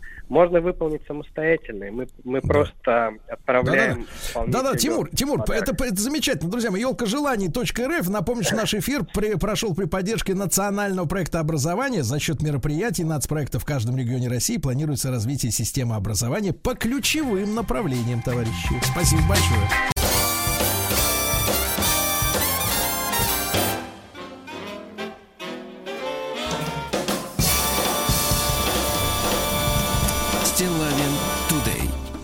Друзья мои, э, дорогие товарищи, у нас на этой неделе настоящий праздник, вот, э, с Владиком. Э, Да и вообще, мне кажется, со всеми, так сказать, приличными людьми в стране. А Владимир Владимирович поручил развивать винный туризм в России. Аплодирую стоя, Надо дорогие товарищи. музыку, давайте. Винный Да, туризм музыка не годится никак. Вот. Давайте, да. Я, не, я, я сейчас без, без иронии вообще. Абсолютно. уберите это, уберите этот свой гротеск, да. Так это вот, э, президент музыка. России Владимир Путин поручил главам Краснодарского, Ставропольского краев, Крыма, Севастополя, Дагестана совместно с правительством утвердить меры по развитию винного туризма в России. В принципе, на этом я мог бы, так сказать, э, как говорится, и... И начать э, этот туризм, да. Пойти. начать Поехать. экскурсию. Да, Да, поехать. да, да, да. Нет, но на самом деле, слушайте, а, дело в чем? У нас, как только речь заходит о э, виноделии, да, мы сталкиваемся сразу же с какими-то вот, э, мне кажется, э, может быть, они вызваны, э, ну, недостаточной просвещенностью какой-то, а может быть, преследуются какие-то другие интересы. Сразу же начинается затыкание ртов под предлогом того, что что вы спаиваете народ, кричат мне. Например, когда я в, в своем, например, телеграм-канале Стилавин Тудей поднимаю какие-то вопросы, связанные с культурой, с культурой виноделия и винопития, понимаете, с культурой. Тут же начинают затыкать рот, говорят, что это все алкоголизм и так далее и тому подобное, и все. Это, мне кажется, товарищи, порочная практика, порочная. Вот, ну а теперь, когда мы уже вооружились, э, так сказать, э, самой настоящей, понимаешь ли, вот, э, поддержкой, да? Абсолютно Вот, я точно. считаю, что сегодня, конечно, мы должны эту тему провентилировать как следует с нашим э, разлюбезным Леонидом Владимировичем Гелиптерманом, который э, в первую очередь является президентом Международного эногастрономического центра, а далее, конечно, и членом Президиума экспертного совета по гастрономическому туризму Всемирной туристской организации Организации Объединенных Наций. А эногастрономия, товарищи, это когда человек знает, ну, а Леонид Владимирович знает и, и хочет поделиться. Вот, знает, э, с чем и как употреблять, э, понимаете ли, вино, да, чтобы оно, понимаешь ли, полнее раскрылось в человеке и привело к добру, а не козлу, правильно? Красиво, культурно, вкусно. Вот. Да, Леонид Владимирович, доброе утро. Доброе утро, рад вас слышать. Да, да, взаимно. Леонид Владимирович, ну мы ждали этого, вот, э, как бы так сказать, предложения со стороны президента, дождались, э, с чем, в общем-то, в принципе, вас могу поздравить, да. Леонид Владимирович, теоретическая часть. Как вы, вот, как человек э, умный, образованный и в теме, парируете вот эти обвинения, когда, если речь идет о виноделии именно, мы же говорим не о водке, правильно? Э, Мы говорим о виноделии, о культуре, которая имеет большую историю мировую, да, вот, когда нас пытаются обвинять в том, что мы, так сказать, народу подсовываем ал- алкоголь. Вы знаете, я человек, который э, с э, этой темой сталкиваюсь регулярно, и обвинения, которые вам в телеграм-канале шлют, э, я в свой адрес тоже наслушался достаточно, и на телевидении в том числе. Вопрос-то тут ведь всегда в том, как кто алкоголь воспринимает, и что такое культура потребления. Я в своих так уморазмышлениях как-то пришел к выводу, что до тех пор, пока мы будем не запивать, а закусывать, вот у нас будет вот эта проблема. Как только мы перейдем вот на другой уровень, все станет гораздо лучше. И, конечно, виноделие в России имеет очень давнюю историю, очень давнюю. И еще Петр э, то, что называется самолично, там, давал советы и тире ука- указания астраханскому воеводе, какие сорта винограда ему надо закупать для того, чтобы развивать виноделие на Кавказе. У нас большая история, у нас есть славные имена, у нас есть такие замечательные выдающиеся личности, которые оставили свой вклад в истории мировой, как граф Воронцов, как князь Голицын. Нам есть чем гордиться в этом вопросе. И СССР в свое время входил в число 10 крупнейших производящих вино стран мира. И современная Россия, несмотря на то, что очень тяжело вот в виноделии переживался развал СССР, все равно выруливает. У нас появился закон о вине. У нас появилось множество замечательных крупных виноделин, маленьких гаражных виноделин. У нас есть э, гиды по российским винам. У нас появились замечательные места, где можно винному туризму отдохнуть. Так что э, для меня решение Путина дать поручение развивать винный туризм э, не несет никакой сенсационности. Это просто развитие общей темы. Э, Леонид Владимирович, ну а вы вот э, как скажете, за какой э, вот за какой промежуток времени, приближаясь к нашему сегодняшнему дню, наши действительно виноделы все-таки сумели преодолеть вот этот страшный удар перестройки, да? Мы сегодня от нее, в принципе, честно говоря, отмахиваемся как черт от Ладана, только обратно, в обратную сторону, как Ладан от черта, да? И, в принципе, это же вот одно из... э, Ну, там все было чудовищно, по большому счету, но вот одно из чудовищных вещей, да, которая была, это вот вырубка этих виноградников. Я лично много раз встречался и в Краснодарском крае с людьми, которые, ну, со слезами на глазах вспоминают, как это было, как эти бульдозеры, э, так сказать, ездили, и что, какой кошмар творился, Э, да, совершенно безосновательный. Но вот э, когда началось, с вашей точки зрения, действительно уже м, воссоздание, э, возрождение этой, этой важной отрасли вот в нашей стране? Когда бизнес решил вкладываться? Тут все очень просто. А Виноделие вообще, в принципе, это не краткосрочные инвестиции. Это деньги, которые в прямом смысле надо закапывать в виноградники надолго. И когда российский бизнес осознал, что сюда можно вкладывать, э, с этого момента все и началось. Потому что наши там э, самые крупные предприятия, такие, которые на слуху, вот, э, например, Абрау Дюрсо, да, э, из развалины, из развалины исторической сейчас превращено в великолепный кластер, э, в прямом смысле этого слова кластер, и где и винодельня, которую посещают на минуточку самое большое количество людей в мире, одну винодельню. Это и гостиницы на разный кошелек, и рестораны вокруг этого. Ну, нормальный такой понятный путь развития, который, которым идет. Или там Левкадия, например, который э, замечательный музей при винодельне, в которой производят сыры вкуснейшие. Или Кубань вино, которое это развивает. Или, или там Массандра легендарная. Масса есть э, мест, где вложились э, серьезно бизнес и построили нормальные цивилизованные условия для того, чтобы человек мог приехать на экскурсию, а, провести, получить дегустацию с объяснениями, остановиться в отеле, получить радость от окружающей природы. Так что у нас есть база, безусловно, над этим надо работать, безусловно, это надо развивать, но у нас абсолютно точно есть и такие крупные места, и есть маленькие гаражные, так называемые винодельни, семейные, маленькие, куда можно приехать, и то так же, как и в любом там европейском небольшом городке, э, в деревне, э, с семьей вместе разделить бокал вина, порадоваться жизни. Ну, в общем, я не вижу тут э, никаких э, таких э, противоречий. С одной стороны большой бизнес, с другой стороны семейный бизнес, между ними средний бизнес, все как обычно.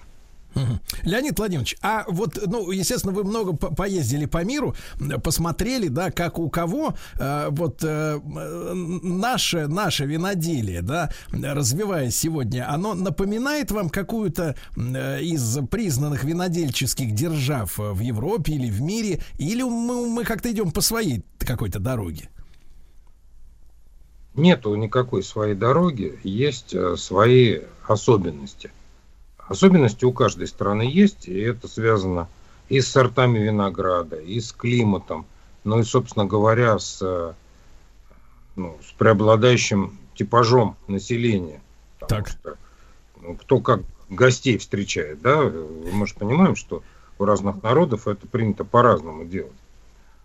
А, Если говорить про то, что нужно нашему винному туризму сейчас, то ему сейчас нужно пойти по пути э, осознания того, что это отрасль экономики.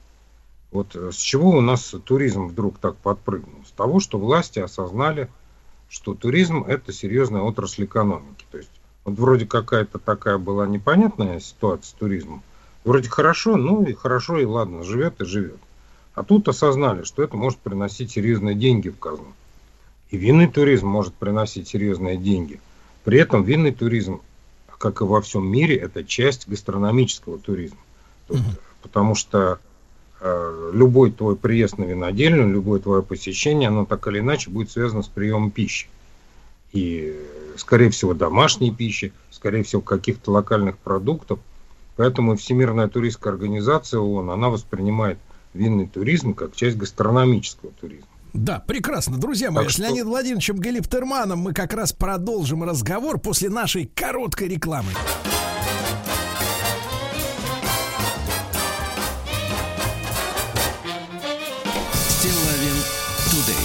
Итак, друзья мои, Владимир Владимирович поручил развивать э, винный туризм в России, а Леонид Владимирович Галиптерман, президент Международного эногастрономического центра, сегодня с нами. Мы как бы намечаем фронт работ в этом направлении. И очень важно, Леонид Владимирович, у вас прозвучала э, мысль, э, что э, от принципа, э, значит, э, еды как закуски надо переходить к вину как к запивке. Вот, если так простым языком. А что нам надо, ну вот так вот в широком смысле, благодаря в том числе и развитию винного туризма, вот как в идеале надо переломить отношение к вину, э, чтобы действительно вот все встало на, на нормальные рельсы, э, чтобы э, действительно это была запивка, а не закуска. Здесь э, есть опыт очень многих стран мира, которые на эту тему работали. Просто этот опыт можно брать, перекладывать к нам на российскую почву. Э, Прекрасный пример Финляндии, э, когда там э, то, что называется выпивший фин в Петербурге, это такая была нарицательная картинка. Но сейчас все совершенно по-другому, и Финляндия, и страны, которые а, употребляла крепкий алкоголь, она уже давно перешла в другую ипостась. И великолепно все обустроено. И питерские любители вина, они за вином в Финляндию ездят. Потому что там оно дешевле и выбор больше. Так, а что же они Вот, сделали-то у э, себя? Как вот они Фина перевоспитали? Но дело в том, что нужно целый комплекс мер, который будет стимулировать и переводить население с потребления крепкого алкоголя на менее крепкий. Они сначала в этом плане добились того, что народ стал э, больше пива употреблять, а сейчас у них э, страна, которая очень уверена, и это один из самых привлекательных рынков э, по вину для многих стран мира, Финляндии. При Так. том, что там сохраняется монополия в значительной степени. Ну, просто еще раз говорю, есть масса примеров, когда страны, разработав комплексную политику, которая была связана и с экономикой, и с культурой, и с просвещением. Ну, вот этим просто надо серьезно заниматься. Если мы будем работать запретительными мерами ни в одной стране мира, никогда, ни в какой период э, запретительные меры ни к чему хорошему не приводили. Ну, вот Да. никогда. Да, Леонид Владимирович, а Э, такой вопрос. Вот можно вас, можно вас попросить нарисовать, скажем так, идеальную картину э, вот э, такого, э, скажем так, винного туристического э, времяпрепровождения, которое вы вот в своей фантазии, не в фантазии, вернее, а в планах скорее, да, у себя в голове рисуете. Это вот, как бы, так сказать, туризм э, выходного дня. Или вот люди заезжают на винодельню на, на месяц. То есть, так сказать, ставят машину на прикол и, значит, соответственно, вот там вот фактически живут на винодельне. Вот э, ваш, ваш идеальный, вот кар- ваша идеальная картина, учитывая наши менталитеты, особенности, э, так сказать, и виноград, который у нас растет. Вот как вы это себе видите? Ну, на самом деле, самые есть разные возможности идеальных картин. И, кстати говоря, о идеальных картинах, а, у нас ведь есть закон о вине, о котором подавляющее большинство сограждан не подозревает. Так. А, У нас есть э, зоны, э, так называемые, ну, в базе, в основе закона лежат защищенное географическое указание зоны. И, кстати, вот э, говоря о системе, вот э, Владимир Владимирович подписал документ, в котором э, даны указания главам ряда регионов. Да. А что меня, например, э, взволновало в этой истории? Там, например, не указана Ростовская область. И для меня это удивительно, потому что Ростовская область – это область, в которой очень развито виноделие, где есть винный туризм, где аборигенные сорта винограда, и которая там, в общем, один из лидеров у нас. Или, например, там не указана Нижняя Волга. А, а Нижняя Волга – это тоже защищенное географическое указание. У нас на Нижней Волге вовсю развивается виноделие. И я, например, к своему удивлению, даже не на Нижней Волге, а вот недавно совершенно попробовал вино сухое, которое сделано в Самарской области. Так. Сертифицированное официально. То есть у нас э, границы э, мест, где можно развивать винный туризм, они очень широк, широки. И Мгм. так как, например, идеальная картинка в Дагестане, она будет очень сильно отличаться от идеальной картинки в Безнечугском районе Самарской области. Это очевидно. Или, например, приехать на праздник винограда в станицу Пухляковскую а, в Ростовской области, или приехать, э, например, там посетить подвалы Массандра. Все очень будет по-разному. Где-то это могут быть туры выходного дня, где-то это специальные группы, которые просто ездят по винодельням, э, изучая вот э, там, тот или иной стиль, тот или иной район в каком-то регионе. Разные могут быть картинки. Где-то люди будут оставаться там на ночь с удовольствием, где-то нет. Например, в, в Соединенных Штатах Америки, в одном из самых организованных э, по, с точки зрения винных туризма мест да. в, в Калифорнийской долине Напа, да. там поезд ходит. И ты поезд. просто можешь на поезде ехать, выходить на какой-то станции, да. Удивительно. Как бы станции. Посетил винодельню, значит, попробовал, да. Сел на поезд, поехал дальше, да. в конечном итоге там вернулся. Да. Леонид Владимирович, это тоже ну, мне, замечательно. Да, да, да, Леонид Владимирович, да, про, про поезд это блестяще, и мне очень понравилось использование вами слова изучать. То есть э, я бы сказал, так сказать, что он для нашей научной экспедиции непочатый край труда. И я думаю, что Леонид Владимирович, на этом научном пути мы будем идти рука об руку. Я желаю нам э, новых открытий, дорогие товарищи. Леонид Владимирович Галиптерман, президент Международного эногастрономического центра. Друзья мои, ну, в Новый год вкатываемся прям вот на поезде.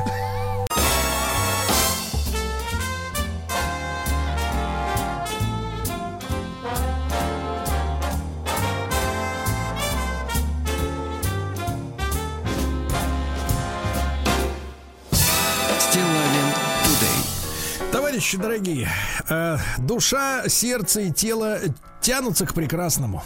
Сегодня мы с вами поговорим о значении городских пространств, Владик. Да. И изменениях городского пространства в Москве. Как вот это все повлияло на людей? Ведь Москва-то сегодня, Владик, это удобный и красивый европейский город, правильно? Абсолютно. Забота о людях и повышение качества жизни – приоритеты развития столицы. За 11 лет, дорогой товарищ, реализовано более 100 масштабных проектов, которые решают повседневные задачи и проблемы горожан.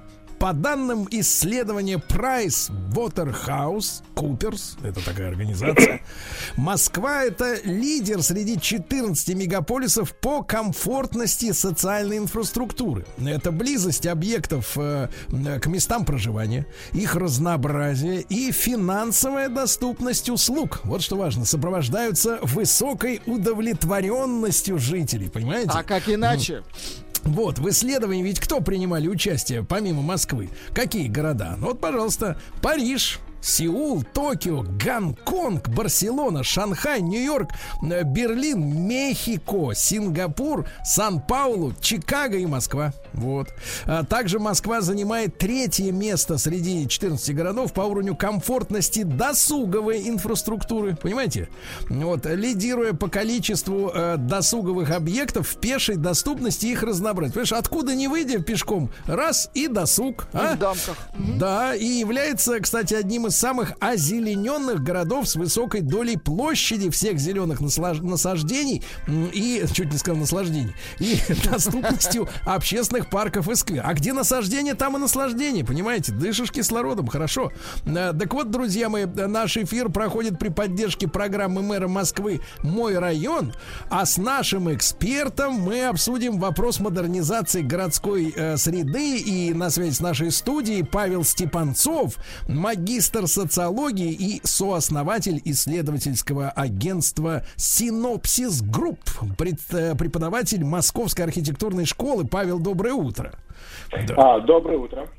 Да, рады, значит, по пообщаться. Павел, ну а что же вот с вашей точки зрения, именно как архитектора, как человека, так сказать, тонко чувствующего пространство, вот что формирует э, городское пространство и чем это пространство от других пространств отличается? Во. Да, первое, что я должен сказать, я должен сознаться, я не архитектор, я социолог. вот так случилось. Вот, но все равно занимаюсь исследованием городских пространств. Вот. И если говорить про то, что отличает городское пространство от других пространств, то здесь, наверное, нам в первую очередь интересно было бы сравнить, да, ч- э, что произошло, да, что такое, что такое с людьми происходит в городе, да, вот, например, если сравнивать, э, там, допустим, крупные города с малыми городами, да, или крупные города с какими-то небольшими сельскими населенными пунктами, да, и первое, что приходит на ум, что бросается в глаза, да, то, что мы видим, это то, что город, в принципе, предполагает более э, интенсивную жизнь, да, то есть, ну, вот, даже если просто сравнить, да, когда мы живем в крупном городе, у нас больше впечатлений, мы можем а, с большим количеством людей пересекаться, пересекаться с теми людьми, которых мы не знаем. А, у нас больше возможностей для проведения а, свободного времени, работы и так далее. Да, и вот а, на самом деле еще в начале 20 века а, такой немецкий социолог Георг Зимель а, как раз говорил, что первое, на что мы обращаем внимание, когда говорим про крупные города, про большие города, это а, интенсивность жизни и интенсивность впечатлений. Причем вот эта интенсивность жизни и интенсивность впечатлений настолько а, шире, настолько активнее, чем в тот момент, когда мы живем в малых городах, да, что она формирует особый тип отношений человека к городу и городской среде. А, И этот тип, он отличается тем, что если а, чаще в малых городах, да, в небольших каких-то а, населенных пунктах это отношение во многом более эмоциональное, то в крупных городах оно более рациональное, потому что у нас уже не хватает, скажем так, чувств, духовных сил для того, чтобы просто обрабатывать этот объем впечатлений. И в конечном итоге наша жизнь становится более рациональной, более интеллектуальной. Что это значит? Это значит, что э, когда мы встречаемся с городской средой, нас в первую очередь мы обрабатываем ее на основании каких-то обобщенных моделей восприятия. Да, ну, грубо говоря, простой пример.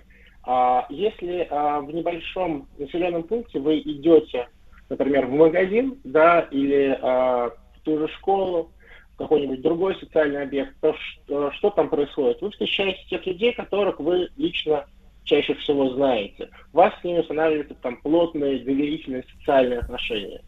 А в чем такое преимущество и во многом недостаток большого города? Это в том, что в тот момент, когда вы где-то оказываетесь, вы выстраиваете с людьми более анонимные и более рациональные отношения на основании а, того, что социологи называют обобщенные средства коммуникации. Да, то есть э, вы, например, не знаете а, продавца в магазине, да, вы не знаете а, человека, с которыми вы встреч... людей, с которыми вы встречаетесь на улице. Чаще всего вы не знаете, на самом деле, даже тех людей, которые живут рядом, рядом с вами, да, ну, например, можем подумать, сколько соседей мы знаем, да, сколько соседей мы знаем в лицо, сколько мы знаем по именам. Мы, например, когда-то еще в начале а, 2010-х годов проводили исследования и узнали, что половина москвичей а, не узнают своих соседей по лестничной клетке в лицо. Да, а вот если подумать про то, насколько мы знаем там соседей по именам, с, с каким количеством соседей мы общаемся, да, то это будет значительно меньше. Ну и, соответственно, что получается? Получается, что когда мы живем в крупном городе, да, мы должны а, находить какие-то иные способы выстраивания отношений с людьми, которые основаны в первую очередь на анонимности, на а, общих для всех формах общения. Соответственно, это первый момент, который я хотел бы выделить, это а, анонимность городской среды. Да? И во многом вот эта анонимность городской среды, когда мы говорим про современные города, она дает людям ощущение свободы. А, почему? Потому что, ну, представьте себе, когда вы живете в небольшом городе или в каком-то плотном сообществе, вы у всех на виду. Mm-hmm. Да, в, э, во, во всех формах коммуникации. Павел, Павел, ну то есть, то есть да. фактически город это такая э, предтеча, а сегодня уже конкурент, э, условно говоря, метавселенной или интернету, да, получается? Во многом, конечно же, да, да. А, интернет это, безусловно, городской феномен, да, когда вы предельно анонимны, а, да, и чувствуете да, предельную свободу. В городе, конечно же, так же, да, в городе, когда вы приезжаете в город, да, или оказываетесь в городе, вы чувствуете себя намного более свободно и намного более анонимно. Э, Ну вот меня поразили цифры, да, что половина москвичей не, зна... не узнает людей, которые живут с ними на одной лестничной клетке. Это, конечно, сенсация, да?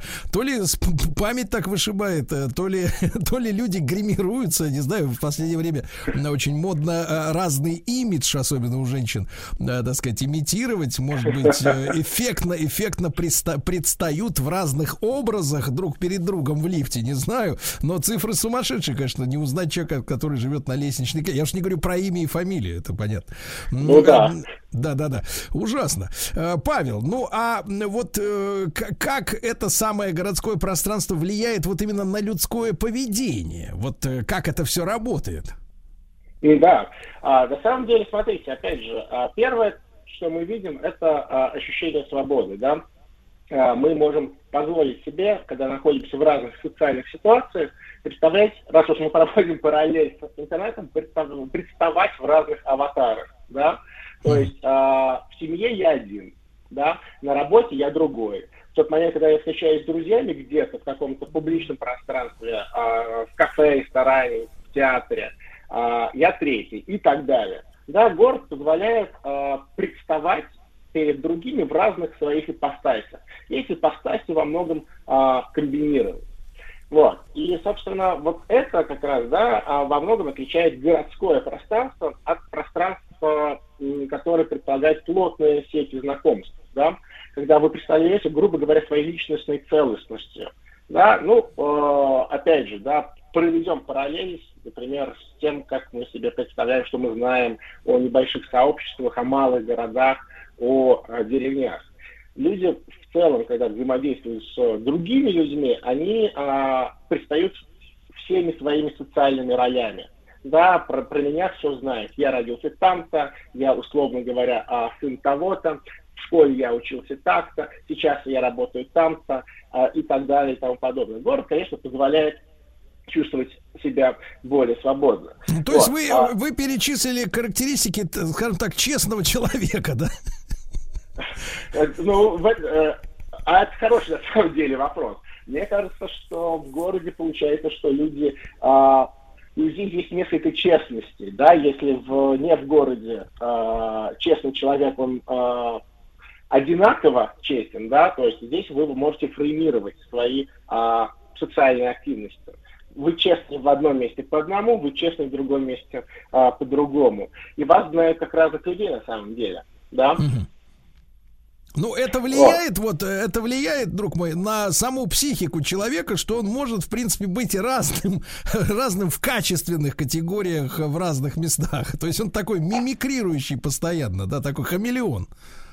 А, да, на самом деле, конечно же, влияет. А, конечно же, влияет, если мы вспомним а, даже вот исследования города, городской среды, которые ведутся, на самом деле, это не новости, там, с середины, там, с начала даже 20 века, то мы поймем, что город, безусловно, а, невротичен. Да, вот невротичность городской среды, она сильно отмечается, да, сильно наблюдается. Мы даже сможем себе, по себе это судить, да, когда мы живем в городе, мы постоянно на таком, а, в, хоро- в хороших случаях, на таком продуктивном так. взводе, в плохих, в плохих Так, случаях. Па- Павел, а, так получается, нет. Павел, так получается перед нами, э, вернее, перед вами, как, э, так сказать, создателях, э, перед создателями, условно говоря, городской среды, да, стоит задача вот этих невротиков как бы успокаивать, да, как бы не дать человеку с катушек слететь в силу особенностей, ну, самого образа проживания вот именно в городской среде. Правильно я понимаю? А, глобально, да, конечно, это а, решение этой задачи, э, решение этой задачи стоит перед э, большинством городских планировщиков.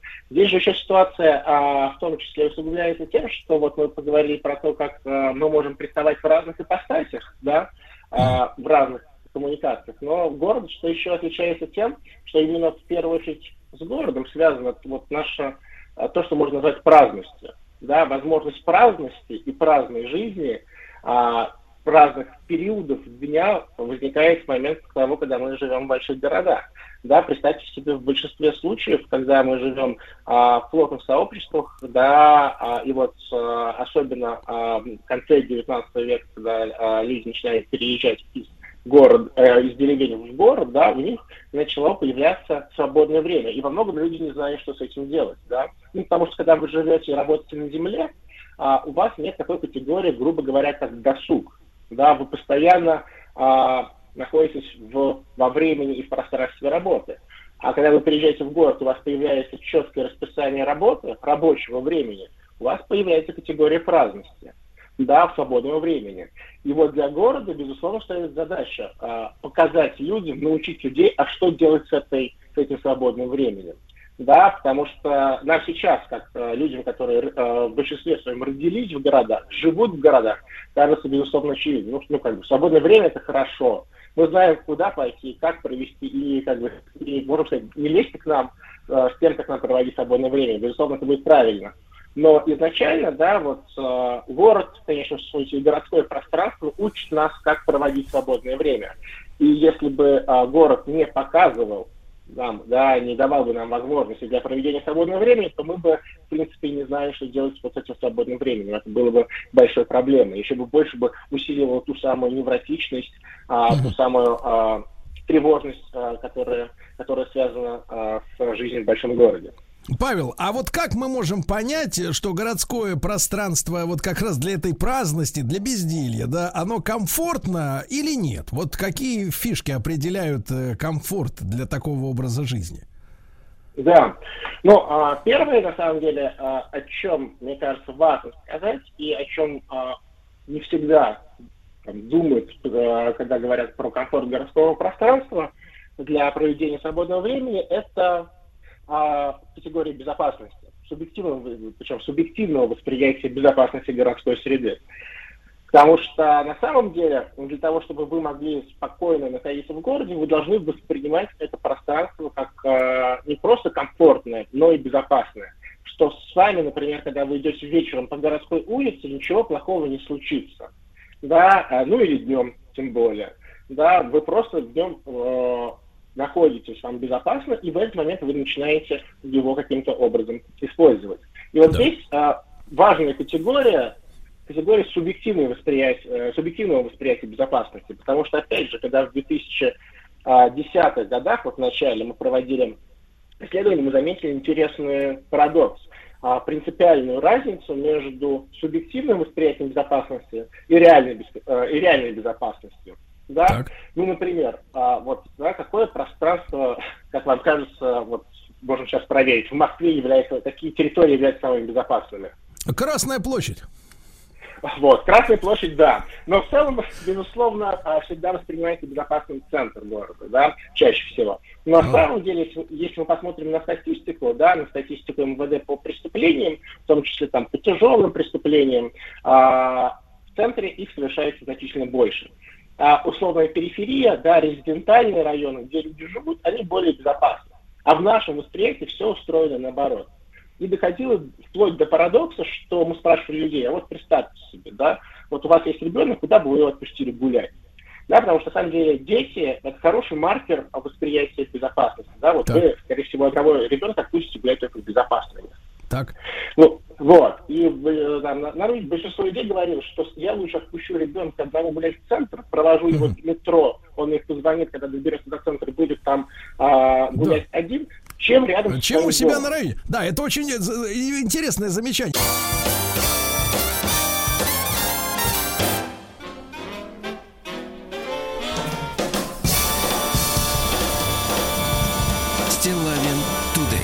Друзья мои, организация под названием Price Waterhouse Coopers, которая на слуху, да, в финансовых э, всяких известиях, выяснила, что Москва является лидером среди 14 мегаполисов по комфортности социальной инстру... инфраструктуры. В частности, э, близость объектов к местам проживания, разнообразие, финансовая доступность услуг. Вот видите, да?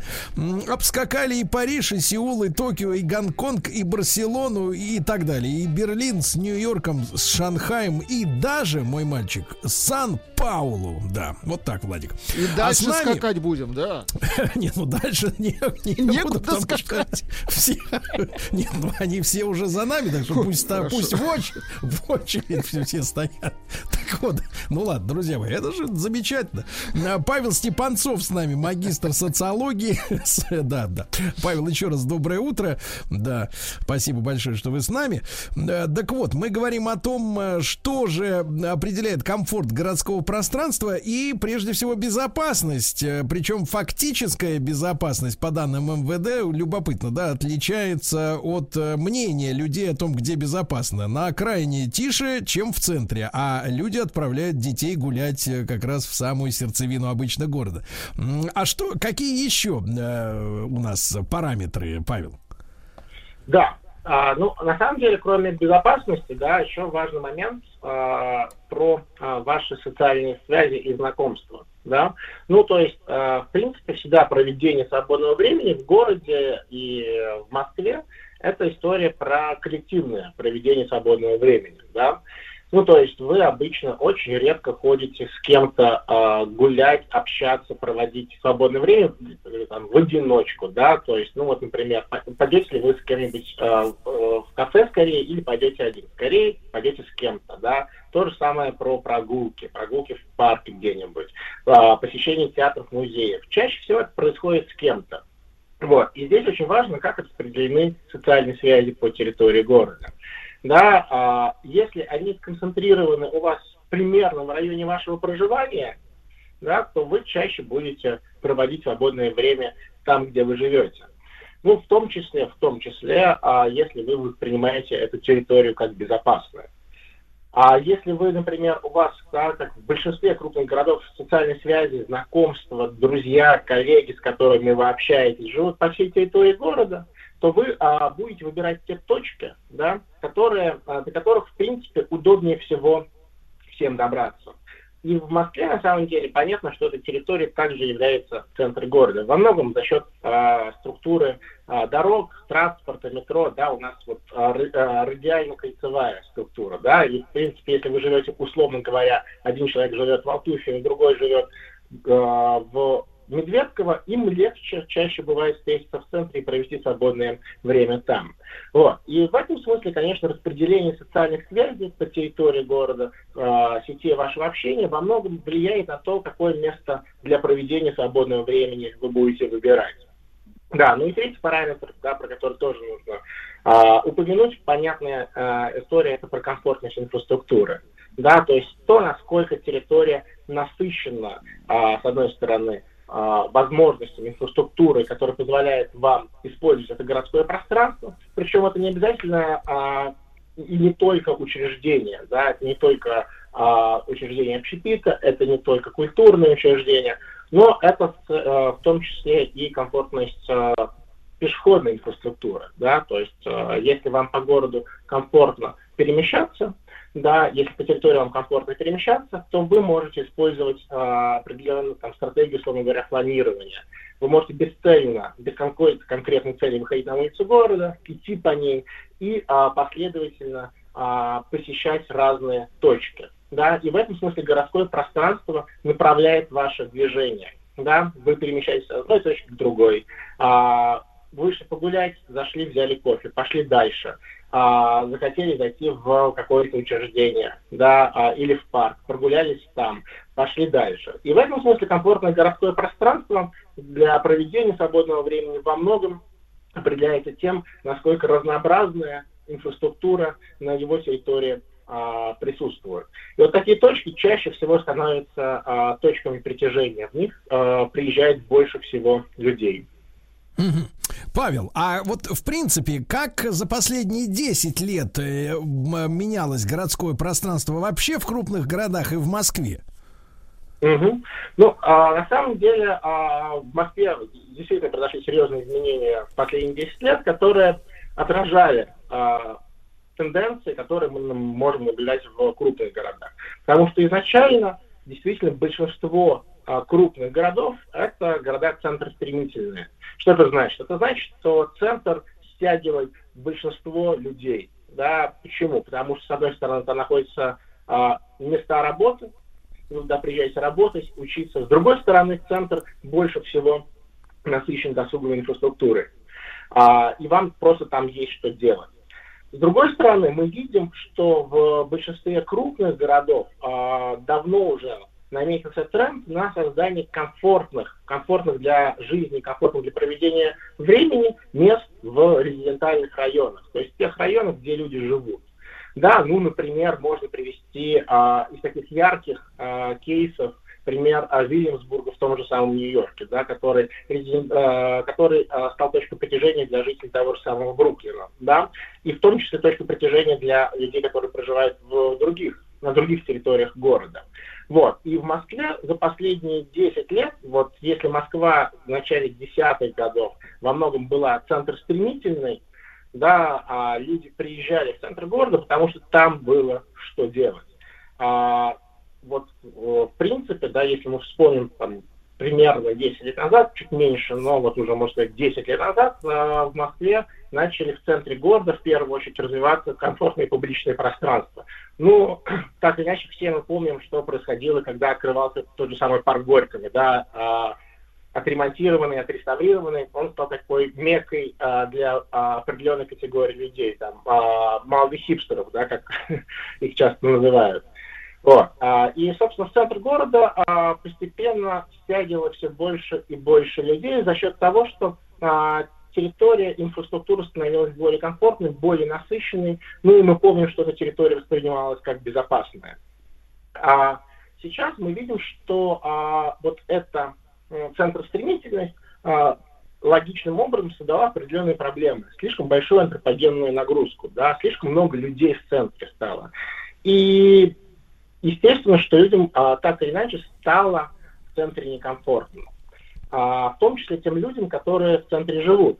Да, мы помним два ярких кейса, да, два ярких случая. Это а, случай патриарших, помните, да, когда а, жители патриарших выступили против того, что... Они, вы знаете, жители патриарших хотят спать, это мы понимаем прекрасно. Да, да, но, но это еще, интереснее, потому что с чем это еще связано, да, в тот момент, когда а, вы выходите из своего дома и видите там а, большое количество других людей, даже неважно, это ночью или днем происходит, да, днем, днем, днем это тоже работает а вы э, чувствуете, что эта территория от вас отчуждается, она вам больше не принадлежит, грубо говоря, да, она становится общегородской, принадлежит всем и никому. И здесь возникает такое ощущение важное отчуждения территории от местных жителей. Другой случай, да, мы Ну тут важный, э, Павел, ну тут важный вопрос. А кто нам важны? Э, значит, сотни тысяч вот э, переходящих из бара в бар или вот местные владельцы квартир за 50 миллионов рублей? А, это хороший вопрос. А, на самом деле, а, в принципе, а, важны и те, и те, и в городах это можно достигать за счет диверсификации, да, создания других точек притяжения, в том числе создания комфортной среды для а, людей, которые живут а, не на патриарших, да, а, чтобы вы могли выйти из дома, и у вас были не обязательно мини-патриарши, да, потому что не имеет смысла создавать а, те же самые условные патриарши в каждом а, резидентальном районе Москвы. Это просто не будет работать. Да. Вот. А, вопрос в том, насколько у вас а, комфорт вашего района проживания будет отвечать вашим потребностям, э, вашим требованиям к городской среде. Вот. А, на самом деле, я могу лично сказать, в тот момент, когда а, начиналась вот эта история, связанная с обустройством локальных а, городских пространств, да, пространств районов, я в нее не очень верил. Почему? Да, потому что все, вот для меня, как для Стоуна, говорило, что это работать не будет. Почему? Ну, потому что мы помним, центр воспринимается как более безопасный, да, в центр удобнее приехать, центр более насыщенной инфраструктурой, а центр позволяет более разнообразные форматы отдыха. Так, а как а, вышло? А, а вышло, что на самом деле а, значительная часть людей, в том числе, что для меня было удивительно, и молодых людей, создание а, комфортных локальных пространств рядом с домом, да, оно, а, оно уже влияет на то, что вам не так обязательно ехать в центр города. Вы можете э, часть своих досуговых потребностей реализовать рядом с домом. Павел, И а мы это... имеем какие-то социологические выкладки? Вот в итоге за эти 10 лет э, как-то вот отток э, гостей с периферии в центр снизился? Да. А, в целом, да. А, в целом снизился. А, и, в принципе, вот, ну, как бы самая активная категория людей, которые ездила в центр города, да, а, там, это были люди, ну, там, молодые люди, там, 18-30, да, 18-30 лет. а, они в первую очередь э, предпочитали практически а, в 90% случаев проводить свободное время в центре города. Так. Сейчас мы видим, да, что а, понятное дело, что не всегда и не все, но а, условно говоря, примерно, если давать совсем грубую оценку, в трети случаев, да, в каждый третий случай, в каждом третьем случае молодые люди предпочтут остаться на территории своего района. Ну что ж, это прекрасно, прекрасно, что на патриарших полегчало.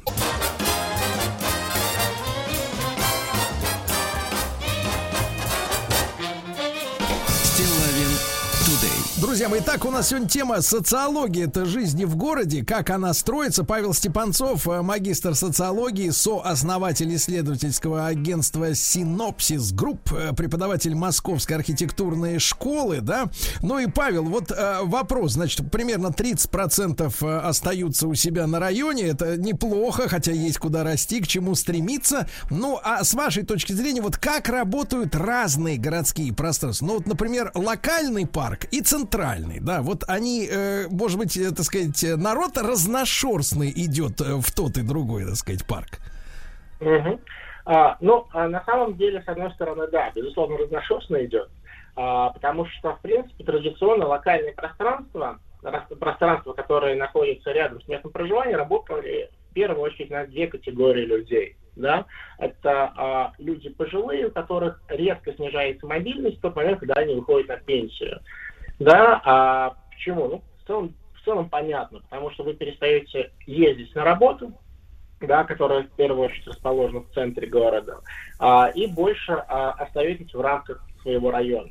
И здесь тоже нужно понимать, что а, обустройство локальных пространств, оно работает не только на жителей а, условных патриарших, а, где разгружается это пространство, да, оно работает на тех людей, которые так или иначе оказываются, грубо говоря, запертыми в пределах своего района, которым сложно перемещаться, А, потому что им глобально э, сложнее поехать в центр. И, и второй момент, да, на кого эти пространства традиционно работали, э, это э, семьи с маленькими детьми, у которых тоже активно снижается мобильность, э, мобильность Ну да. перемещения в городском пространстве.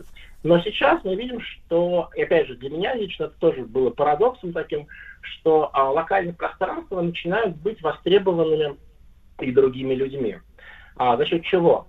Во многом, помните, мы говорили про то, что определяет поведение людей в городском пространстве. А, Две категории базовые а, – безопасность и социальные связи. Ну и, понятно, наличие определенной инфраструктуры. Вот а, локальные обустроенные территории начинают восприниматься, с одной стороны, как более безопасные, они начинают восприниматься как те территории, куда можно ходить, как территории освоенные. С другой стороны, у вас начинает формироваться сеть знакомств, сеть общения внутри вашего района. Вот Мгм. когда вы начинаете эту территорию активнее использовать. То есть, э, то есть клиент начинает узнавать соседей по подъезду. Клиент начинает узнавать и соседей по подъезду, в первую очередь тех, кто ходит в тот же самый локальный, локальный условно говоря, парк. Вот. И поэтому получается, что территория того же самого локального парка становится более востребована и людьми среднего возраста, и даже молодыми людьми. А, просто он предоставляет иной формат проведения свободного времени, проведения досуга. Если в центре города это формат более активный, да, а, то на локальных территориях это формат проведения свободного времени более спокойный. И вот раньше, до тех пор, пока а, большинство публичных пространств было сконцентрировано в центре города, то, по сути, город предлагал а, только один формат проведения свободного времени, да, активное, активное потребление городского пространства. И мы видели, что у значительной части людей, москвичей, есть запрос на спокойный формат проведения Да. свободного времени. Ну, грубо говоря, пойти гулять не в парк Горького, а погулять в нескучном саду. Несмотря на то, что эти территории расположены рядом, они предполаг- предполагают и допускают совершенно разный формат проведения свободного времени. Понимаю, понимаю, Павел. Раньше, то есть, дорогие друзья, пре- предполагал формат активное потребление досуга, да. А, Павел, а вот э, в принципе, если взглянуть в нынешний день и чуть-чуть в завтрашний, да, то что люди, э, несмотря на то, что для людей уже сделано, что они ожидают от современного города и насколько вот Москва э, отвечает этим ожиданиям уже сейчас? Да. Но на самом деле, помните, мы начинали разговор с историей про невротичность города, да, и Да. городской среды. То есть а, С чем она связана? Она связана как раз с тем, что с, э, наше поведение, наше общение в городе становится более анонимным. И вот на самом деле а вот наша потребность э, горожан в плотных доверительных социальных связях, она никуда не пропадает. И первое, что люди, соответственно, ждут от города, это возможность формирования, возможность вхождения в какие-то такие а, городские сообщества. Да? Они могут быть по, а, организованы по территориальному принципу. Да? Вот, например, у вас есть а, соседи по двору, с которыми вы вместе что-то делаете. Они могут быть организованы по профессиональному принципу и так далее. И вот вхождение в такие сообщества, оно а, определенным образом снимает эту невротичность, с одной стороны, с другой стороны, позволяет вам чувствовать, что так или иначе вы предъявляете права на этот город, можете с ним что-то делать. Но очень важно для современного города, чтобы эти сообщества были разнообразными. Да? То есть а, у вас нет тотального сообщества, которое полностью предопределяет вашу жизнь.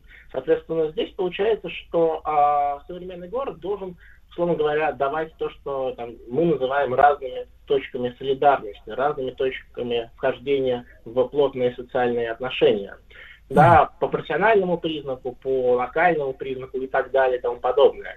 И, соответственно, предоставлять те пространства, те территории, где можно реализовать разные потребности, потребности в общении с этими э, с членами этих сообществ.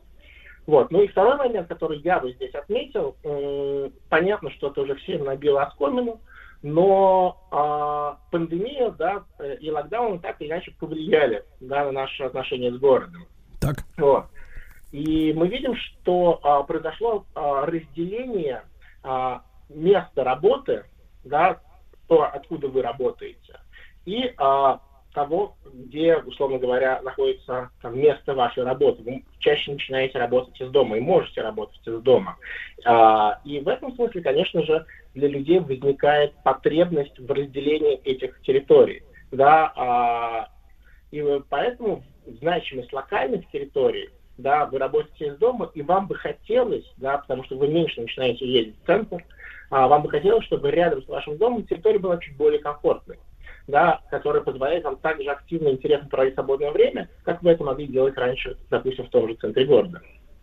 Угу. Это понятно, понятно. Павел, ну, в общем-то, обрисовали картину э, э, широко, стало многие, многие вещи стали понятными, ну и приятно за родную столицу, что идет в тренде. Павел Степанцов, э, магистр социологии, сооснователь исследовательского агентства «Synopsis Group», э, преподаватель Московской архитектурной школы был с нами, ну, а эфир прошел при поддержке программы мэра Москвы «Мой район». Еще больше подкастов «Маяка» насмотрим.